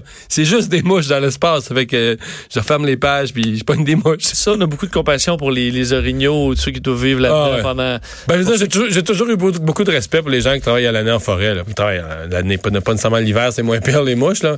Mais les gens qui travaillent toujours en forêt, là. Ça enlève quand même de la magie, euh, la magie du bois, là. Infesté, là, j'ai aucun plaisir à y avoir là. Oh non, c'était cœur. Tu viens fou. C'est sûr, c'est juste ta santé mentale. À la fin de la journée, tu rentres dans la douche, là. La fond de la, le fond du bain, ton- c'est plein de mouches, là. Des, parce qui que je vais qui être dans sortent de tes cheveux, qui sortent que tu t'es tapé dans le dos, dans le cou, partout. Là. Ça, cou- ça coule dans le fond du bain, des Je vais mouches. être en camping en fin de semaine et j'ai fait, parce que c'est pour le spectacle aérien de, de Bagotville, parce qu'il n'y a plus une chambre dans, à 200 km de Ah ouais? l'aéroport. C'est quand même l'effet du spectacle, c'est assez impressionnant. À Montréal, on pense pensais que tu avais fait le choix du camping. là. Il fait beau, il annonce de belles températures partout. Ben, j'ai fait le choix, mais le- entre y aller ou pas y aller. Ah, ok, c'est mais choix, mais juste te dire, c'est que je- il y a deux ans, j'ai fait la même chose. Je me suis retrouvé sur le bord d'un lac de la CEPAC. C'était la seule affaire qui restait. Et euh, la quantité de mouches qu'il y avait là était incro- et, et la pluie, à un moment donné, grosse pluie, ça a été le moment de partir en canot. La, la paix, là, à grosse pluie battante, c'était miraculeux. Parce qu'on on pouvait sortir. comment t'as dit ça? Ça gâche la magie un petit peu. Ça enlève un petit peu de magie. Ce que je Bon, veux donc, dire- fallait nous dire Ouais. que les jeunes ne mettent pas de déodorant. Bon, euh, rapidement, euh, parce que là, c'est plus les D'abord, est-ce que c'est les vrai? Ouais, les euh, 18 à 24 ans, euh, à 40% aucun déodorant euh, antisudorifique selon un sondage euh, aux, aux États-Unis. Et ensuite, ça augmente assez vite. Le 25 à 34 ans, euh, c'est 70 qui, qui en mettent, puis ça monte euh, au niveau des adultes. Alors, les milléniaux ou les, la génération Z, euh, on dit que c'est pas une baisse d'hygiène parce qu'ils sont au niveau de la douche et euh, de se laver les cheveux. C'est aussi haut, même que pour se laver les cheveux, c'est plus élevé dans cette génération-là que dans les, questions les précédentes. déo. Ben, on explique que là, c'est toute la culture de questionnement sur les produits chimiques, euh, ce qui est mis dans les euh, par les Il faut trouver, pharmaceutiques. faut trouver des déos au plus vite, le bio à base euh, d'huile de. C'est ça qui marche. On dit une, une grand, un grand pourcentage veulent juste utiliser ce qui est euh, d'un sans aluminium et euh, des trucs bio là, et organiques. Euh, avec l'effet que ça Bon, a, mettez ça dans un sac brun en jute d'abord, si vous voulez leur vendre une motte euh, une mode pas euh, emballée dans un sac brun en jute, faite avec euh, pas, pas de rien d'animal, non, une huile plantes, végétale ouais. de plantes euh, Puis, euh, locales. de plantes ouais, Locales. plantes plantes locales d'Hawaï. Alors sachez-le, vos jeunes ça en mettent un petit peu moins qu'ils en mettaient. On va s'arrêter au retour. euh, on fait le tour d'horizon de l'actualité de 16 heures. Le retour de Mario Dumont. Pour nous rejoindre en studio, Studio à commercial cube.radio. Appelez ou textez 187 Cube Radio. 1877 827 2346. Alors, préparez-vous dans l'actualité de ce long week-end. Vous allez entendre parler euh, de Samuel de Champlain. Pas parce qu'on va vous parler d'histoire. Peut-être que oui. Peut-être que vous êtes euh, des nationalistes qui revisitez toute l'histoire du Québec à l'occasion de la fête nationale. Mais euh, donc, vous allez entendre parler de Samuel de Champlain, surtout le pont, parce que les, la circulation doit commencer dans une direction dès le 24, donc dès lundi. Euh, mais là, il faut, euh, il faut mettre en branle tous les préparatifs pour que les voies se connectent ce lundi. Euh, pour tout démêler ça, on a avec nous Benoît Chamotin, qui est conseiller en mobilité du nouveau pont Champlain. Bonjour. Bonjour. Euh, donc, euh, donc lundi, on dit dès le- dès l'aube, très tôt le matin, euh, les gens qui vont arriver de la rive sud vont passer sur le nouveau pont. Tout à fait. À partir de lundi, 5 heures du matin, les personnes qui viendront de la 10 Ouest, donc de la rive sud à Brossard, euh, pourront passer sur le, le- le nouveau pont Champlain, le pont Samuel de Champlain en direction nord vers Montréal. OK. Euh, pe- pendant combien de temps il y aura plus aucun des deux ponts Champlain? là? le vieux et le nouveau vont être euh, tout ça fermé? Ben, en fait, on fait une première entrave cette fin de semaine pour ouvrir ces- cette direction-là. Donc, de vendredi 22h jusqu'à lundi 5h du matin, euh, il y a toute la direction euh, nord du pont Champlain actuel qui va être qui va être fermée. Donc ce soir, à partir de 22 h ce soir, il n'y a plus de pont Champlain. Tout à fait. Donc là, vous allez, vous allez profiter de ces deux jours-là pour reconfigurer les voies la signalisation, etc., pour que lundi matin, ce soit, il n'y a, plus- il y a plus accès aux vieux. Là. En fait, à partir de ce soir, c'est la direction nord du pont euh, du pont Champlain qui est fermée. La direction sud pour les personnes qui vont vraiment De Montréal vers la rive sud, ce sera ouvert. tout ce sera fait. ouvert. OK. Mais vers donc euh, pour rentrer à Montréal, ce sera pas permis. Donc, qu'est-ce que vous faites comme travaux? Qu'est-ce qu'il y a à faire durant le week-end pour, euh, pour fermer deux jours, puis pour reconfigurer la, la, la, la nouvelle disposition? Mais en fait, les personnes qui roulent actuellement, elles le voient. les- la, route actuelle croise en fait la Ben, future. moi, je suis route. passé cette semaine, c'est presque prêt. là. On a l'impression qu'on enlèverait les blocs de béton, les 4-5 blocs de béton qui, sont là, puis on passerait, ça a l'air prêt. Là. Oui, ben c'est vrai que la, la majorité du travail est faite. Ce qui reste, c'est vraiment le travail de connexion pour les routes existantes et la nouvelle route. Puis c'est un travail beaucoup plus important que, que ce qu'on pense. C'est pas parle- juste d'enlever les blocs comme moi je vois. Il y a beaucoup de personnes qui me demandent cette question-là, mais c'est vraiment euh, 1200 tonnes d'asphaltage qu'on met. Euh, c'est Oh, ok. 1900 mètres de, de, de glissière de béton. Donc c'est vraiment du travail intense qu'il y a cette fin de semaine. Il y en aura plus encore la fin de semaine prochaine, mais cette fin de semaine, c'est beaucoup, beaucoup de travail pour créer la nouvelle route qui en fait euh, traverse la route actuelle. Donc euh, pour connecter Donc, le pont. Donc, quand vous parlez de glissière de béton, ça veut dire que les, les glissières de béton vont nous empêcher carrément, vont nous fermer l'accès au vieux pont. Là, lui, il n'y aura plus jamais personne qui va rentrer à Montréal par là. Ça va être condamné par les glissières de béton qui vont orienter naturellement les véhicules vers le, le nouveau pont Samuel de Oui, Champlain. évidemment, il faut rendre de manière sécuritaire la, la- la route. Donc c'est vrai qu'il y a des glissières de béton qui sont mises sur euh, sur le côté. Euh, et, et- et pour les personnes, en fait, quand elles vont arriver lundi matin, ben, elles vont continuer tout droit, puis elles prendront le, le nouveau pont.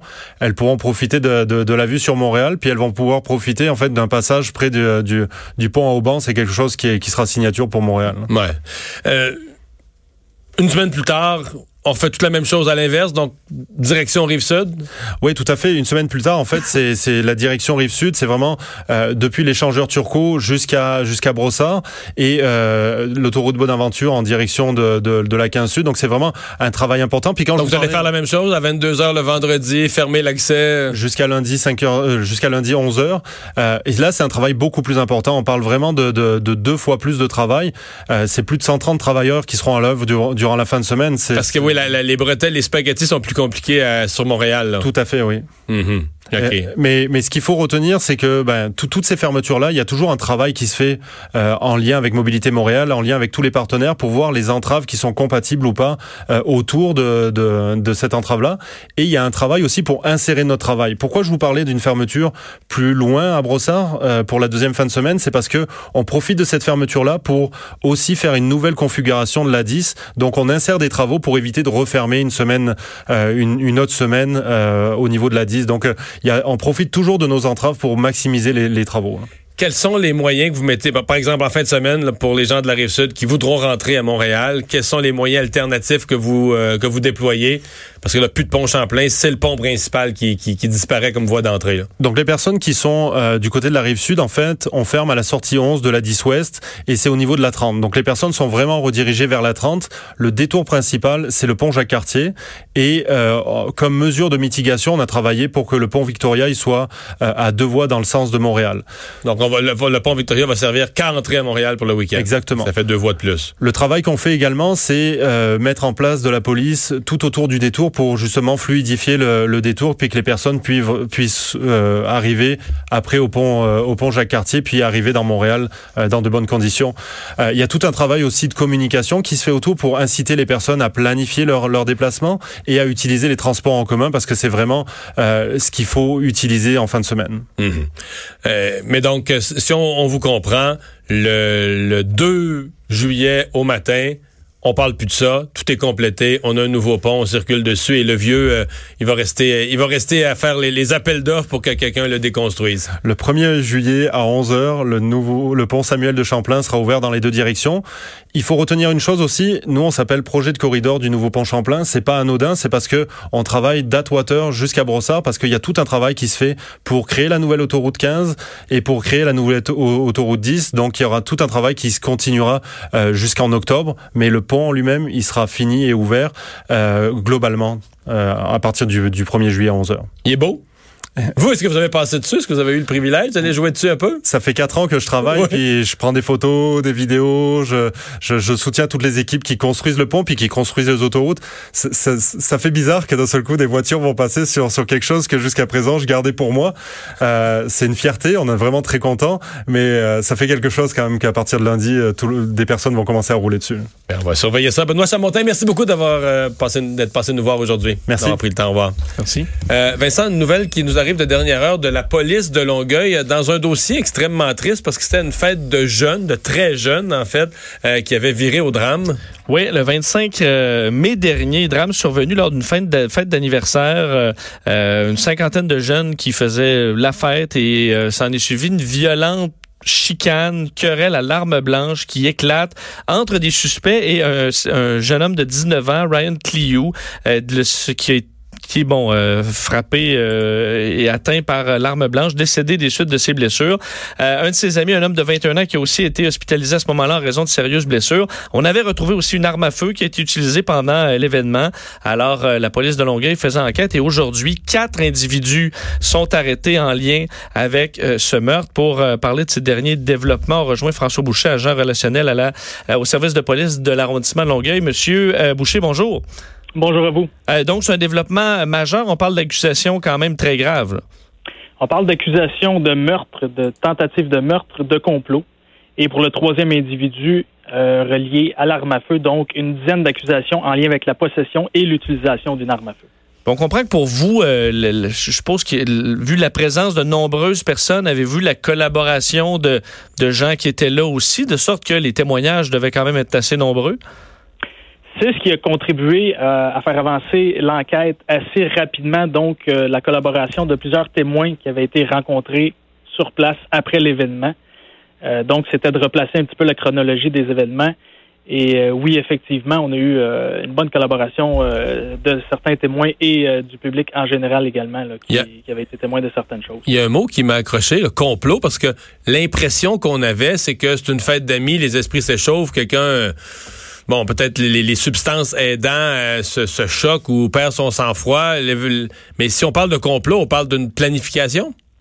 Pas nécessairement. Le, le- le- le terme complot peut s'appliquer également là, quand il y a plus d'un individu qui prennent part à une même action. OK.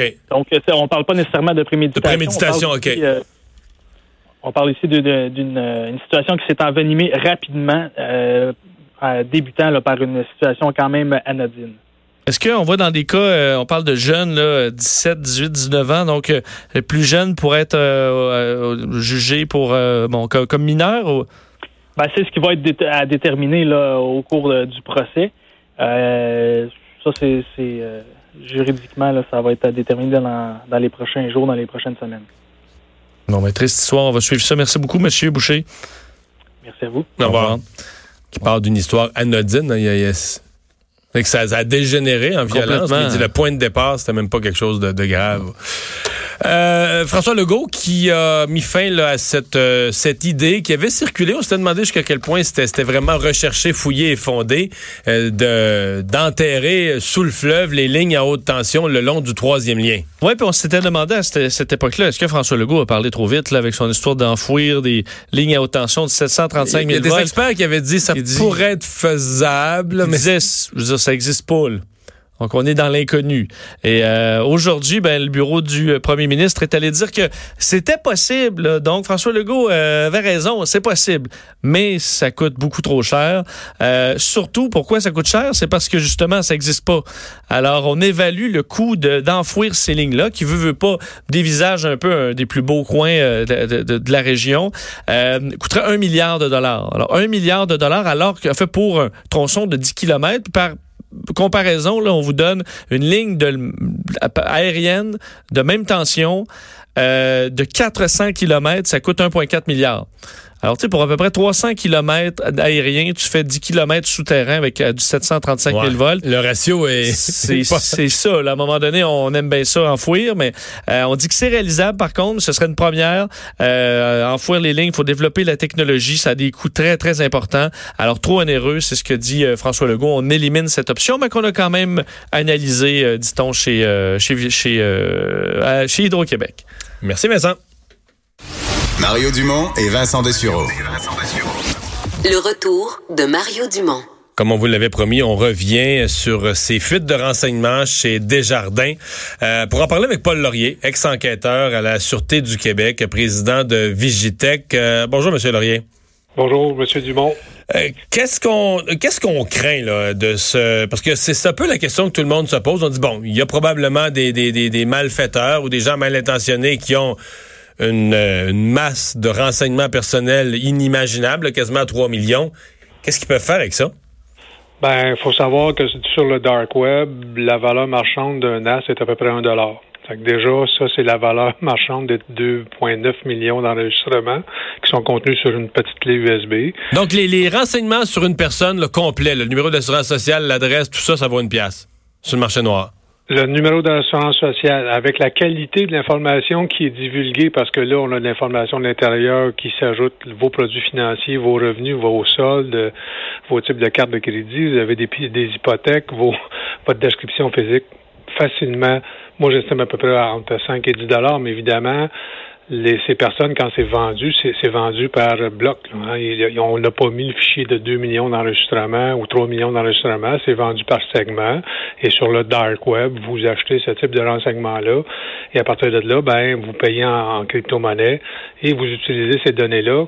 Et ces données-là ont déjà commencé à, à à couler sur le web. Il y a des gens qui sont, sont fait prendre, il y a des gens qui sont, sont fait euh, euh, il y a des soldes de cartes de crédit qui ont monté, il y a des fausses identités qui sont créées, il y a des gens qui ont reçu des, des, des courriels de confirmation qu'ils ont une marge de crédit maintenant dans telle banque ou telle banque ou telle banque.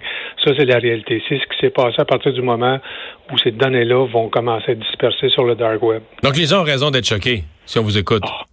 Euh, moi, je suis une victime personnellement. Ça m'a pris quelques minutes avant de d'être capable de dire euh, de, de, de, de me calmer parce que c'est vraiment c'est vraiment c'est catastrophique pour Desjardins. Et c'est catastrophique pour le, le temps. Desjardins a dit on y va pour une année, après ça on est à cinq, mais moi, tout le monde la famille y a passé. Là.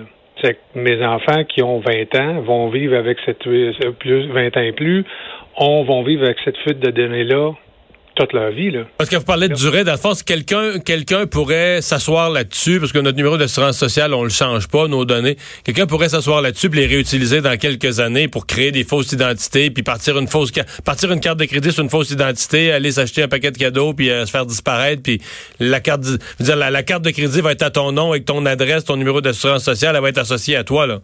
Oui, il peut y avoir Paul Laurier qui a un condo à Hong Kong. Là. Et puis moi qui ne payera pas ses dettes, et puis un jour, je vais mettre les pieds, je m'en vais en Europe ou je m'en vais, je voyage, quelqu'un qui voyage régulièrement, ben ils je vais mettre le pied. Ils vont dire vous êtes un, homme recherché qui ne paye pas ses dettes dans le monde, qui ne paye pas ses affaires. Absolument. Et là, euh, maintenant que c'est un policier polonais qui m'intercepte et qui me dit on faut vous parler. Un, il y a un problème de langue. Deux, je vais y expliquer Desjardins, qui est une institution coopérative au Québec, on s'entend, je vais être détenu, je vais aller. C'est qu'il y a plusieurs cas de figure. Le, dommage est le dommage est long. Le dommage n'est pas nécessairement imminent. Vous êtes protégé si vous êtes chez Desjardins, mais encore là, euh, un des copains de ma de ma fille, euh, il s'est fait prendre, je pense, 1700 dollars sur sa carte de crédit. Il voulait acheter des billets d'avion. La transaction bloquée parce que son solde ne fonctionne pas. C'est qu'il y a, il y a, plusieurs cas de figure. Là. Mais c'est ça parce que euh, je comprends qu'on est protégé, comme une sorte d'assurance, mais ça enlève pas le stress et la paperasse de se faire voler son identité ou de, de, de, de, se faire frauder du genre. Là. Veux, veux pas, il y a quand même un dommage. Y a un dommage, puis il y a une réelle problématique. Parler à des gens qui se sont fait voler l'identité, les, complications ou non, c'est pas moi. Euh, euh, c'est pas moi Jean Coutu, c'est pas moi Jean Coutu. Là, je suis le vrai Jean Coutu. Et vous, comprenez que ben c'est pas toujours drôle. Là, ça, ça, ça complique. Puis Desjardins est, est pris là-dedans. Ça va coûter une fortune. Jusqu'à quel point ils prendront pas en charge les frais d'avocat, prendront pas quand vous allez être pris à 11 heures le soir dans le, dans le coin, euh, dans un autre pays avec une difficulté de communication. C'est pas eux qui vont vous.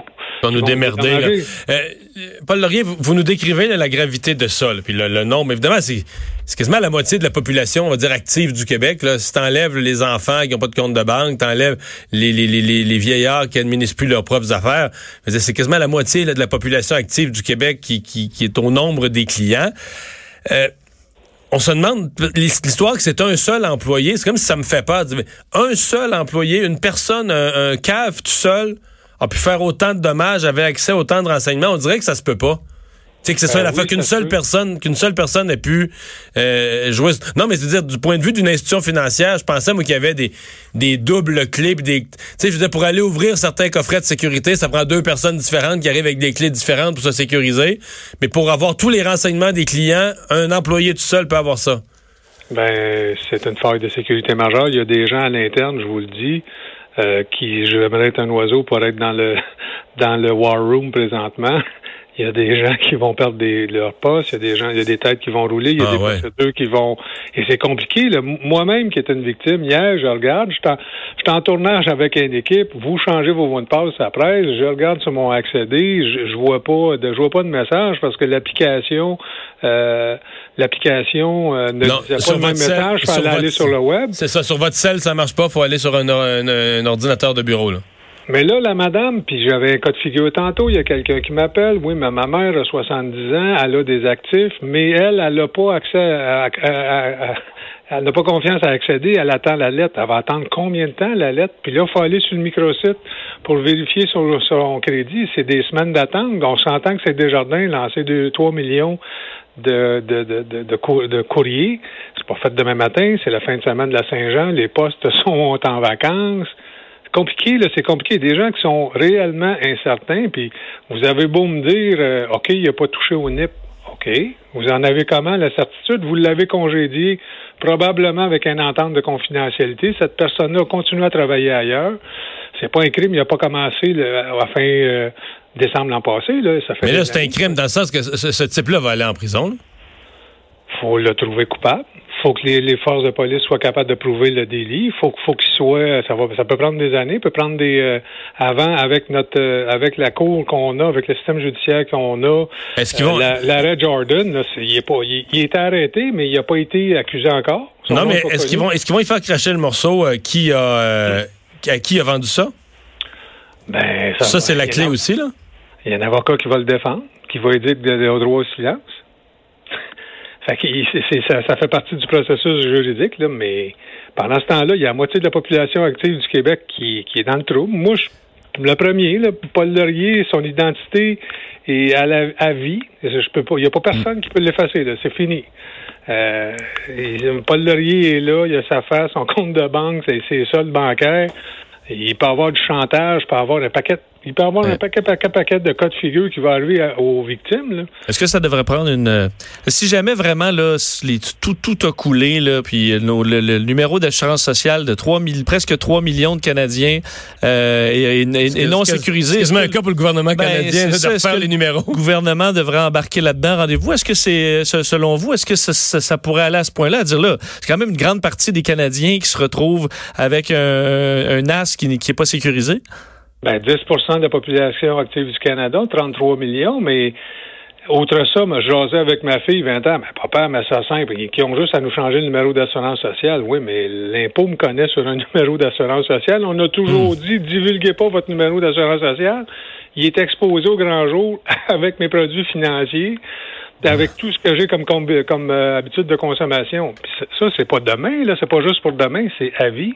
Ma fille qui a 20 ans, euh, va avoir ça jusqu'à la fin de ses jours. Son identité ça, va être révélée sur le web ça s'efface pas le web. Il n'y a rien à faire. Puis je pense pas que la, la euh, avec tout le respect que j'ai avec la police de Laval, il va falloir qu'ils demandent de l'aide. Là. Ça prend, tu sais, le- ce qui nous sauverait, là, ça serait qu'elle soit un, un Canadien avec une identité américaine qui soit victime. Les autorités américaines vont embarquer, puis ils ont drôlement plus de, de, de, de puissance de, Ça va, revoler, ça va revoler un peu plus fort. Euh, Paul Laurier, merci de nous avoir parlé. Ben, bon Au revoir. Merci. Ouais, on voulait y parler, mais C'est pas pour nous rassurer. pas lui qui c'est pas lui qui nous a rassurés. Euh, on va aller à la pause. Le retour de Mario Dumont. Joignez-vous à la discussion. Appelez ou textez 187 Cube Radio. 1877 827 2346. Et c'est Normand Lester qui est là pour cette dernière de la saison de notre tournée de l'actualité internationale. Bonjour Normand. Bonjour. Et on commence à par parler encore du détroit d'Ormuz, euh, parce que là, il y a, cette fois-ci, il y a eu... On euh, l'a échappé belle. Oui. Il y a, eu un 24 affrontement heures. quand même, là. On l'a, on l'a échappé belle parce que donc il y a eu ce drone américain-là qui a été abattu, soit dans les eaux territoriales iraniennes, soit à 2, 3 kilomètres à l'extérieur des eaux territoriales euh, iraniennes. En tout cas, les, les États-Unis, Trump avait donné l'ordre, OK, préparez la contre-attaque. Et puis là, ben, au Pentagone, on avait sélectionné une douzaine de cibles potentielles, des stations à radar essentiellement, et aussi des, Et- des missiles des, véhicules euh, contenant des missiles sol-air. Et là, donc, euh, les officiers généraux sont revenus dans le Situation Room à la Maison-Blanche, puis il a dit, ben voilà, Monsieur le Président, on attend votre deuxième, votre confirmation d'ordre. Puis là, lui a dit, euh, ça va tuer euh, combien de monde, ça? Puis on dit un instant, ils ont téléphoné à, un- à des spécialistes au Pentagone, puis on dit, ben, à peu près 130 militaires, probablement des gens qui sont autour euh, dans les stations radar ou près euh, des véhicules lance-missiles. Puis là, Trump a dit, ben, eux autres ont simplement euh, détruit un drone sur lequel il y avait personne, et c'est là qu'il a annulé. Mais ça Une montre- décision raisonnable. ben oui, pour une fois, mais c'est dans un contexte complètement Mais irrationnel. va- c'est pas un va en guerre quand même, Trump. Ce qu'on voit jusqu'à maintenant, c'est qu'il est plutôt, euh, je peux pas dire peureux, mais il a vraiment pas l'air à chercher Ben, l'affrontement. il veut là. pas s'impliquer dans une guerre, mais alors qu'est-ce qu'il fait au Moyen-Orient? Le calme, parce que c'est lui, la situation de crise qui existe depuis un an, c'est à cause de lui. Après plusieurs années de négociations sur le nucléaire iranien, avec les Français, les Anglais, les Allemands, les Chinois, les Américains, tout le monde s'était entendu en disant bon, on accepte le programme et les Iraniens avaient dit oui, on cesse nos recherches nucléaires, c'était fait.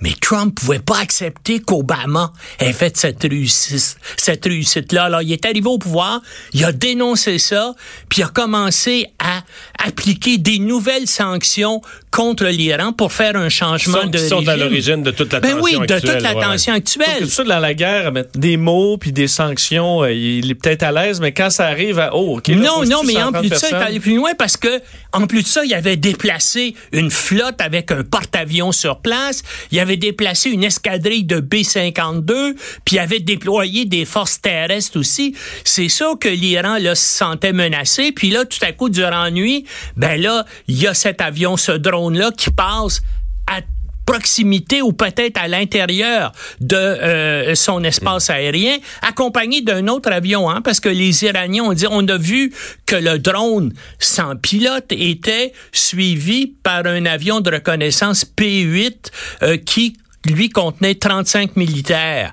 Puis on a décidé de tirer, bien sûr, sur le drone et pas sur les 35 militaires. Mais c'est c'est une Mais on joue avec le feu de part et d'autre, quand ben oui, mais là, espérons qu'avec toute cette tension-là là, qui s'abaisse, que ça va rester sur place. Ça, c'est à condition que les, les mines mystérieuses qui éclatent Sur depuis un pétroliers, hein. mois sur des pétroliers, que ça cesse. Parce qu'il y a une forte possibilité que c'est pas l'Iran qui fait ça, mais des gens qui veulent provoquer justement un conflit entre les États-Unis et l'Iran comme ce qui reste de l'État islamique, comme aussi Al-Qaïda, qui, on le sait, ont des moyens et des connaissances et des compétences pour faire ce, ce genre d'événement-là. Mais espérons que là, on est allé très, très près de la guerre et que de part et d'autre, ça va se calmer. Sommet euh, en Asie entre Xi euh, Jinping et Kim Jong-un, donc Chine, Corée du Nord. Oui, ben. La Corée du Nord, euh, c'est son, c'est son meilleur allié. Hein, le, euh, les seuls qui appuient euh, vraiment euh, Kim Jong Un et la Corée du Nord, ce sont les Chinois. Il y a un rapprochement aussi avec les Russes. On le sait, Poutine l'a rencontré, mais euh, c'est plutôt le président chinois Xi.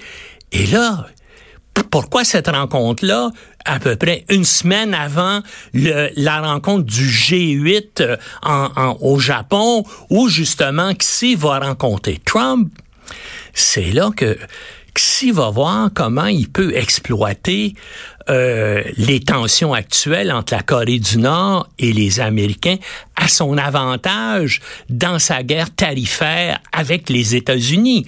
Euh, fait que là, on ne sait pas ce qui, comment, sur quoi il s'est entendu avec Kim, mais là, euh, en, au Japon, il va pouvoir aller voir Trump et on dit, ben là, si on peut s'entendre au niveau euh, euh, d'avoir des nouvelles concessions tarifaires ou en arriver à un règlement sur les tarifs, je, pourrais je pense je que Kim, Kim. euh, pourrait finalement être plus souple. Puis là, vous pourriez organiser un troisième sommet Oh. qui, lui, bien sûr, donnerait une signature enfin aux États-Unis. Et peut-être son fameux prix Nobel de la paix. C'est ça. monsieur- dont M. et, donc, Trump et- rêve. et donc, c'est ça essentiellement que si cette rencontre-là, c'est pour lui donner des cartes à jouer avec, euh, avec Trump dans ses négociations tarifaires. Euh, le magazine euh, New York, euh, magazine quand même célèbre, Oui. qui, qui met, qui met à la une euh, une femme qui dit ben voici comment j'étais habillé le jour où Donald Trump m'a agressé sexuellement. M'a violé parce qu'elle donne violé, assez ouais. de description. Essen- essentiellement, elle, c'est une journaliste à Elle, un autre magazine féminin réputé. Puis elle dit qu'elle était dans le magasin Berghoff Goodman. C'est un, c'est un magasin de mode et de, de vêtements féminins où tout à coup, elle, euh, Trump l'a reconnue parce qu'elle était déjà célèbre. On parle, c'est en 95-96. Puis il a dit, il a commencé à parler avec elle. Elle dit, ben voilà, je veux acheter euh, des, de la lingerie pour une amie. Euh, Est-ce que vous pourriez l'essayer pour moi? C'est un peu bizarre comme contexte. Mais en tout cas, ils sont allés dans une salle d'habillage, d'après ce que dit euh, euh, la femme en question. Et là, Trump l'aurait pénétré, l'aurait agressé sexuellement. Elle est sortie de là troublée. Elle a confié ça à deux personnes. Hein, puis le, le Mais c'est magazine bizarre que New ça n'a pas York. sorti en campagne électorale. Ben ça, oui. ça sort là. Oui, c'est ça. Le magazine New York a parlé aux deux personnes en question à qui elle avait parlé à l'époque. Une lui a dit Hey, avec l'équipe d'avocats euh, de Trump, t'es mieux de, de rester tranquille parce qu'ils vont te détruire, ils vont détruire ta réputation. Puis il y avait un autre qui, l'a- qui lui avait recommandé d'aller à la police. Elle avait décidé de rien faire. Et là, curieusement, aujourd'hui, elle décide de parler. Donc, ils sont maintenant une vingtaine de femmes hein, qui disent avoir été soit agressées sexuellement ou violées À par diverses Trump. époques, euh. Ben oui. Et, et rappelez-vous, durant la campagne électorale, Trump, à plusieurs reprises, a dit dès que la campagne électorale sera finie, je vais poursuivre en justice pour diffamation toutes ces femmes-là. À l'époque, je pense qu'il y en avait 17 ou 18, je pense. En tout cas, il n'y a jamais eu euh, de poursuite. Là, on va voir si ce cas-là ce va- avoir d'autres conséquences. Normand, merci beaucoup pour cette chronique, mais pour toute cette euh, saison à nous euh, faire vivre avec émotion euh, souvent la- la- l'actualité internationale, avec un clin d'œil, un peu de sourire aussi de temps en temps. Salut, bon été. On s'arrête. Le retour de Mario Dumont. Autrement dit. On est de retour, une invitée spéciale parce que c'est vendredi. Je pense depuis le début de l'émission, vous m'avez trouvé tannant. C'est ma dernière, je pars en vacances. Mais nous serons, Vincent, remplacés de belle façon. Absolument. Rosemée Automne Témorin, bonjour. Ça reste à voir, là. Est-ce que ce sera de belle façon ou ce sera une catastrophe? Moi, je- j'aime mieux laisser planer un mystère là-dessus. J'ai l'impression que les gens vont vouloir voir ce qui se passe. C'est Ah, ma stratégie. Comment t'approches ça? Ben, comme ça, en mettant Ouais. pas trop de pression, visiblement. Et non, avec beaucoup, beaucoup de bonheur, parce que je me suis entourée d'une équipe de collaborateurs et collaboratrices vraiment euh, aussi pertinents que rigolos. Donc, je pense qu'on va être capable de décortiquer euh, l'actualité avec un ton pas mal festif. Oui, l'été, il faut être festif un peu quand même. Quand même. ça va nous faire du bien, je pense. Ouais, ouais. Euh, t'as- t'as fait, t'as collaboré à plein d'affaires, t'as écrit beaucoup, t'as fait plein d'affaires, mais toi, euh, en charge d'une émission de radio, ça c'est une première. Ouais, oui, C'est une fun? première. Ben Oui, moi ça m'excite beaucoup en fait, euh, mais je me sens en confiance parce que je pense que je suis entourée d'une super équipe, notamment au contenu. Puis on valorise pas assez souvent ces gens-là, donc j'en profite pour dire que Cube vraiment offre de super recherchistes et producteurs au contenu. Donc je me sens bien entourée, mais ça me fait quand même plaisir, je pense, de venir euh, runner ça un peu. Pour ceux qui te connaissent, ça, ça va vraiment, tu vas peut-être soupirer en entendant la question. Là. Pas du tout. Mais c'est sûr que euh, les gens qui te connaissent pas sont surpris par la longueur de ton nom. Est-ce que tu gardes l'explication pour l'émission la semaine prochaine ou tu peux nous le dire là? Je- Scoop, mes parents étaient des hippies. Ok, ah, il y a un peu de évidemment, créatifs. Parce oui. que Rose aimait Rose aimée, c'est automne, pas hippie, ça c'est juste, ça fait, Rosette. ça, ça fait ce qu'il y a de plus beau. que- Tu sais, les, les vieilles maisons d'autrefois avec des roses le long d'une clôture Les vieilles de perche, là. personnes aussi. Non, Souvent, on me dit ma grand-mère s'appelait Rosemée. Après ça, quand on entend Rosemée Mais ça se automne, démode pas. hmm, je pense que ça s'est un peu Moins Mario, démodé. Mario. Revenu. c'est revenu. c'est revenu. Mais souvent, après ça, quand les gens entendent Rosemée automne, ils se disent que je suis haïtienne. Et là, c'est une belle grande surprise là, quand ils voient une rousse à la peau euh, qui ne laisse croire qu'elle a toujours une pneumonie. Mais euh, en fait, c'est ça. Mes parents étaient un peu hippies. Au début, ils voulaient m'appeler juste automne. Puis euh, j'avais une grand-mère qui trouvait ça peut-être un peu trop excentrique. Donc, mes parents m'ont appelé Rosemée. Ils ont mis automne sur le baptistère en se disant, elle reprendra si elle le veut ou pas. Puis j'ai décidé de reprendre mon nom, donc à 12 ans. Fait que toi, quand tu reviens de voyage et que dans l'avion, ils te Ouais. donnent le petit papier à remplir Ouais. avec pas assez de cases pour écrire Mario Dumont, là. toi, tu, toi, toi, tu, tu vas pas bien, là. Moi, je lève les yeux au ciel dès qu'on me tend le petit papier, honnêtement. Euh, puis sur mon passeport, c'est Rosemary Automne. Puis ça aussi, ça, ça soulève beaucoup de questions là, aux douanes. Qu'est-ce que c'est ça, un trois prénoms? Bon, qu'est-ce qui te passionne dans l'actualité? Parce que là, le retour à la maison, on le fait, nous, on le fait toute l'année, on couvre, mais on a toujours des, des passions. Comme Mhm. ton Vincent, lui, dès qu'il y a une nouvelle, l'aviation, les sciences, l'espace, dès qu'on n'a pas sur la terre, Vincent est là. Toi, c'est quoi? moi, c'est définitivement les enjeux de société. Donc, moi, je suis une... euh, j'ai un côté assez militant, très affiché, euh, que j'ai l'intention d'explorer, mais je suis prête à me faire confronter aussi. Mais c'est sûr que moi, j'arrive avec un bagage euh, qui est plus communautaire, qui est plus féministe, qui est plus sociologique aussi. Donc, tout ce qui fait soulever des, des communautés me passionne. Puis même si des fois ça m'inclut pas, j'aime ça me remettre en question beaucoup comprendre pourquoi des gens sont en colère, qu'est-ce que qu'est-ce qu'on a fait pour les piquer à vif. J'aime s'entrer dans la discussion. Pour moi, il y a, y a pas de sujet trop épeurant, mais ils sont généralement abordés avec une certaine tendresse, une envie Oh. de comprendre. Oh. Ouais. Fait que lundi matin, est-ce qu'on a déjà une routine en tête? Pour arriver à 15 heures, fin prête? Ben en fait, j'espérais que vous me la donniez. Tu sais, vous auriez Parce pas des conseils pour moi? Là, cette semaine, cette semaine, j'ai pas de télé, mais si je te donnais ma routine habituelle, là, Ouais. quand j'arrive à TVA à 6h30 le matin, essaye pas ça. C'est pas santé. C'est pas santé, hein? Non. Puis euh, Vincent Vincent non plus, quand il fait Salut Bonjour, qui fait deux chiffres, là, il se lève à 2h30 le matin. Non, mais ça, je- ça c'est hors de question. Non. Mais Là, présentement, Mario, tu t'arrêtes le matin, tu t'arrêtes tes arbustes. Pour vrai? Puis là, après ça, tu t'en viens Pour vrai? tranquillement. Ça, c'est plus, je pense que c'est En plus fait, estival. Je l'ai fait au début de la semaine. là. Les arbres là sont tous taillés. là. Ouais, tu sais, toujours une branche rebelle Ah, ouais, là, ouais. à retailler. Fait que je me lève, je vais arroser mes fines herbes, je consulte Ouais. un peu Twitter, je fais de la méditation. Après, je rentre dans le beat, si je vous comprends bien. Bonne idée, ça. OK. Ben, on te souhaite euh, beaucoup de chance, un Merci. bel été avec euh, toute ton équipe et puis euh, profites-en bien. Merci beaucoup. Salut. Donc, je vous le rappelle, dès lundi 15h, euh, Rosemée Automne T. Morin. On s'arrête pour la pause. Mario Dumont. Il s'intéresse aux vraies préoccupations des Québécois. La santé, la politique, l'économie. Jusqu'à 17. Le retour de Mario Dumont. La politique, autre. Alors, de retour pour notre dernier segment de cette euh, saison. On parle sport comme d'habitude à cette heure-ci. Mathieu Boulet, salut. Salut Mario. Alors, on rentre dans cette phase importante euh, du repêchage. Euh, Qu'est-ce que, en fait, de quoi le Canadien a besoin? Euh, Est-ce qu'on pourrait avoir des surprises? Est-ce qu'on pourrait avoir des transactions à la dernière minute pour changer des choix au repêchage contre des joueurs euh, déjà euh, en, en fonction dans la Ligue? Euh, je ne crois pas qu'on va assister à une transaction. C'est pas le fort, c'est pas vraiment la, la force de Marc Bergevin. Il aime beaucoup garder ses choix de première ronde euh, au cours des dernières années. Euh, je m'attends que Marc Bergevin va garder son choix de première ronde. Euh, il va y aller pour le meilleur joueur disponible, mais je pense que ça va tomber pour un défenseur. Euh, on, on parle beaucoup de. Rappelle-nous donc, le rang, là, le Canadien a été tiré pour sélectionner. 15e. 15e. 15e, oui. Exact. Euh, on- là, pour le moment, les, les noms qui, qui- qui sonnent un peu partout, c'est celui de Cam York, de Thomas Harley, de Philippe Broberg, le Suédois. Euh, Il y a aussi euh, Victor Sodestrom aussi qui, qui est mentionné ici et là, mais... Donc, euh, on a, on a affaire à quoi? Là? Des, des défenseurs, des gros défenseurs, des attaquants, Oui. des... Des, des défenseurs. euh, York, York c'est un bon, un bon petit corps arrière que j'appelle. là.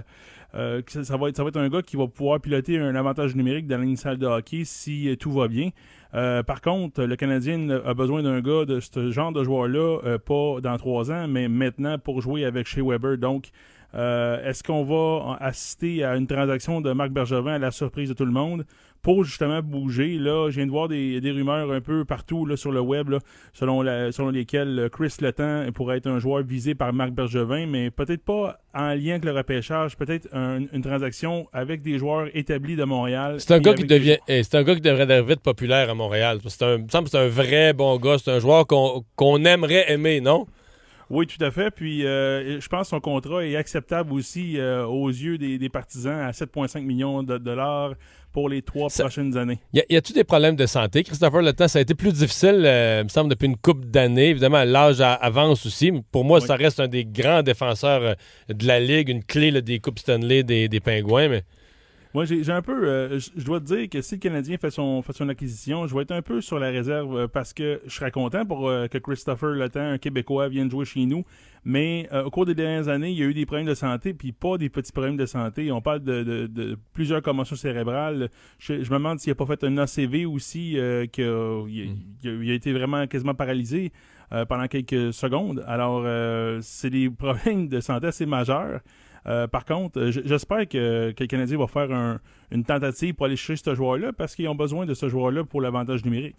hmm. le problème, c'est que tu te retrouves avec deux défenseurs, lui et Weber, deux défenseurs en toute, toute fin de carrière. C'est la, la, la difficulté. Oui, également. Puis deux défenseurs droitiers sur la- l'avantage numérique. euh, je voudrais te dire, pour le lancer euh, sur réception de notre ami euh, chez Weber, ben, il faut que tu aies un gaucher pour bien relayer la rondelle euh, à, à la Ah gauche oui, du ça. défenseur. Donc, c'est ça prend un défenseur gaucher.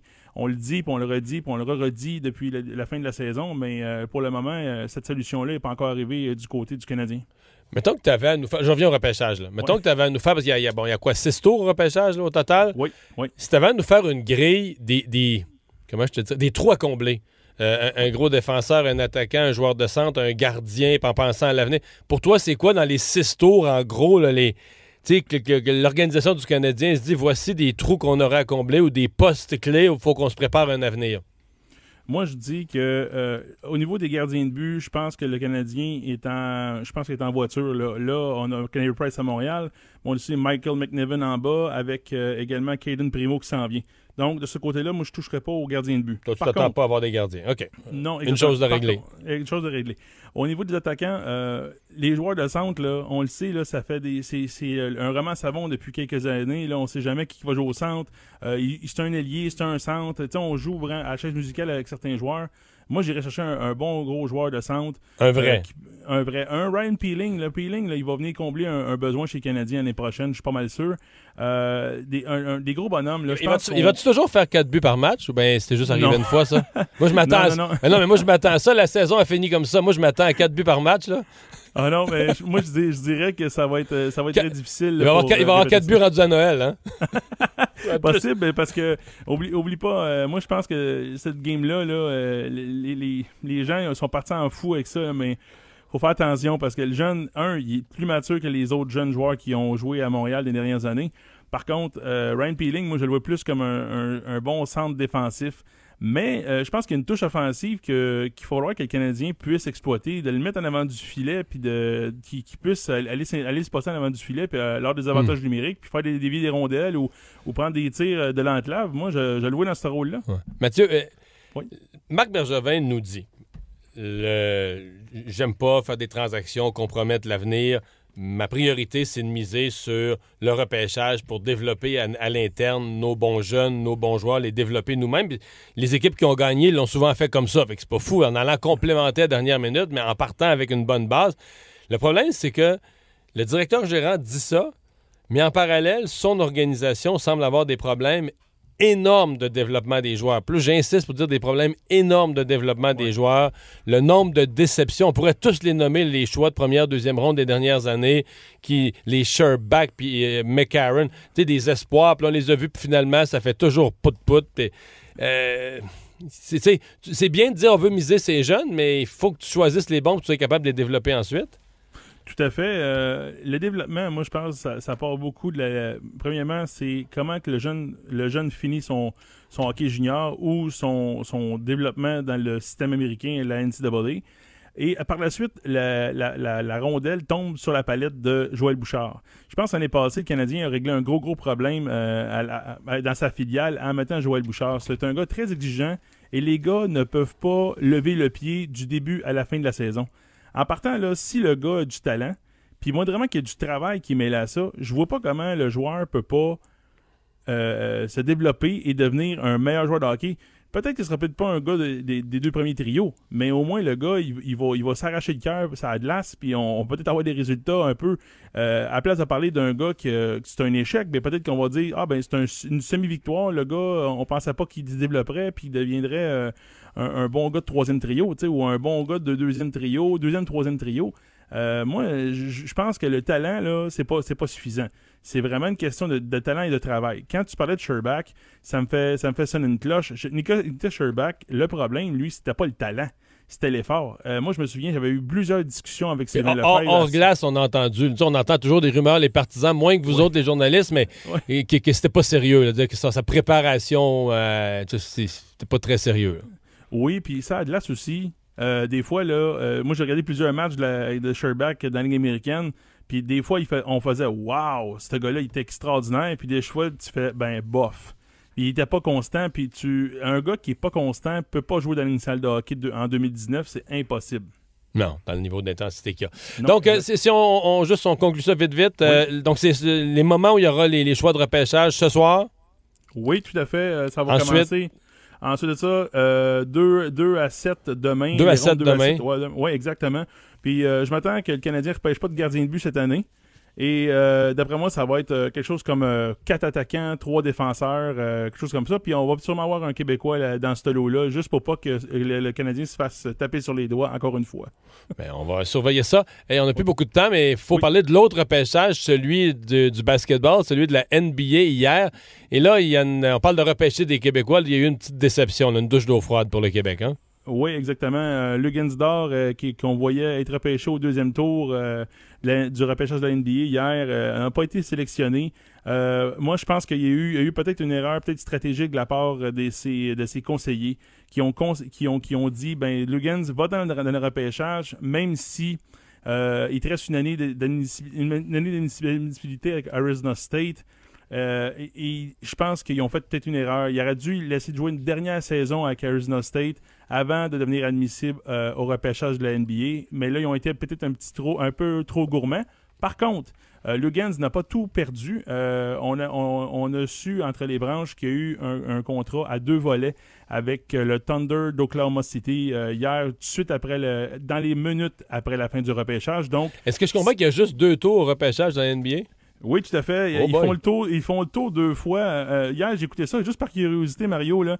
C'est assez spécial. Euh, des fois, le jeune, euh, il est repêché par une équipe. Cinq minutes après, il est échangé à une autre équipe. Puis finalement, il y a trois casquettes à la fin de la soirée parce qu'il est passé il a passé d'un- d'une équipe à l'autre. Ouais, au, comme, moins, ben au moins, ça y fait des casquettes, des belles casquettes Ouais, neuves. c'est ça, c'est ça exactement. Mais c'était assez particulier de voir ça hier. Puis là, je vois un joueur habiller sa casquette, puis cinq minutes après, il est échangé. Puis hey, c'est assez, c'est assez ahurissant. Ah oui, ça n'a hein. rien à voir avec des fois avec le avec le repêchage de la ligne salle de hockey ou le hockey junior majeur euh, où ce que là, il y a des transactions. Mais là, là, c'est deux rondes, mais deux rondes très intenses. Puis c'est assez long à la télévision euh, avec des analyses tout ça. Mais euh, moi, je vous dis, l'année prochaine, vous savez, vous êtes curieux là, de voir comment ça se passe dans les autres sports. Là. Ça, c'en est un bel exemple. Un repêchage différent. Hey Mathieu, merci beaucoup pour Merci euh, beaucoup. cette semaine. C'était un plaisir de te parler. Puis Oui, bonne saison. Je sais que toi, tu seras là tout l'été en ondes le matin. Oui, tout à fait, à 8h30 avec Caroline et Maca. Ouais, Et, euh, pour- on te souhaite un et bel pour- été. Oui, puis pour ma part, je te souhaite également un bel été, puis profite bien euh, du temps avec ta famille pour, euh, pour décompresser, puis de revenir en force là, à, à l'automne. Merci. Merci Salut. beaucoup, Mario. Ben voilà, Vincent, qui euh, conclut notre saison. Ben oui. Et toi, t'es. Moi, je vais être là. Tu, tu restes en fonction tout l'été, tu fais le midi. Donc... mardi. Mais le midi, là, donc je vais finir plus tôt pas mal. Oui, ça va être des horaires complètement différents. Et, euh, et toi, là, qu'est-ce que tu euh, qu'est-ce Euh, que tu fais? Euh, Est-ce que tu les- décroches vite, hein? Oui. Ben là, j'aurais pas juste, je pars à la pêche. Là, là. Là, là. Je pars à pêche, puis après ça, des petites vacances, un peu de bas du fleuve, un peu d'Europe, un peu de chalet, un peu de tout. C'est quoi que t'as le plus hâte? Ouais, tout ça. Ouais. Ouais. J'ai juste rien faire. Là, tout de suite, j'ai plus hâte d'aller à la pêche. Ouais. Non, mais une chose, c'est une chose. De pas te lever le matin. Ouais, mais c'est pas tellement. Mais le pire, c'est que je me lève pas tard. Mais c'est parce que l'heure à laquelle je me lève dans mon horaire actuel, c'est pas le matin. C'est un peu trop tôt. C'est la nuit. C'est ça. C'est pas de nuit. Me lever le matin, j'ai pas de problème. Couper ma nuit, c'est plus tough. Mais toi, tu connais ça, faire du, du salut, bonjour. Ben, je te souhaite un très bel été, ainsi qu'à nos auditeurs. Euh, on a été heureux de faire cette première saison de Cube Radio euh, à votre service pour vous résumer chacune des journées euh, d'actualité.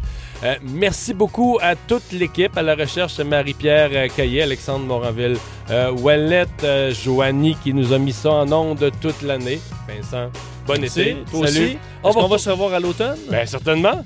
Certainement. On vous retrouve à la fin de l'été. Bye bye.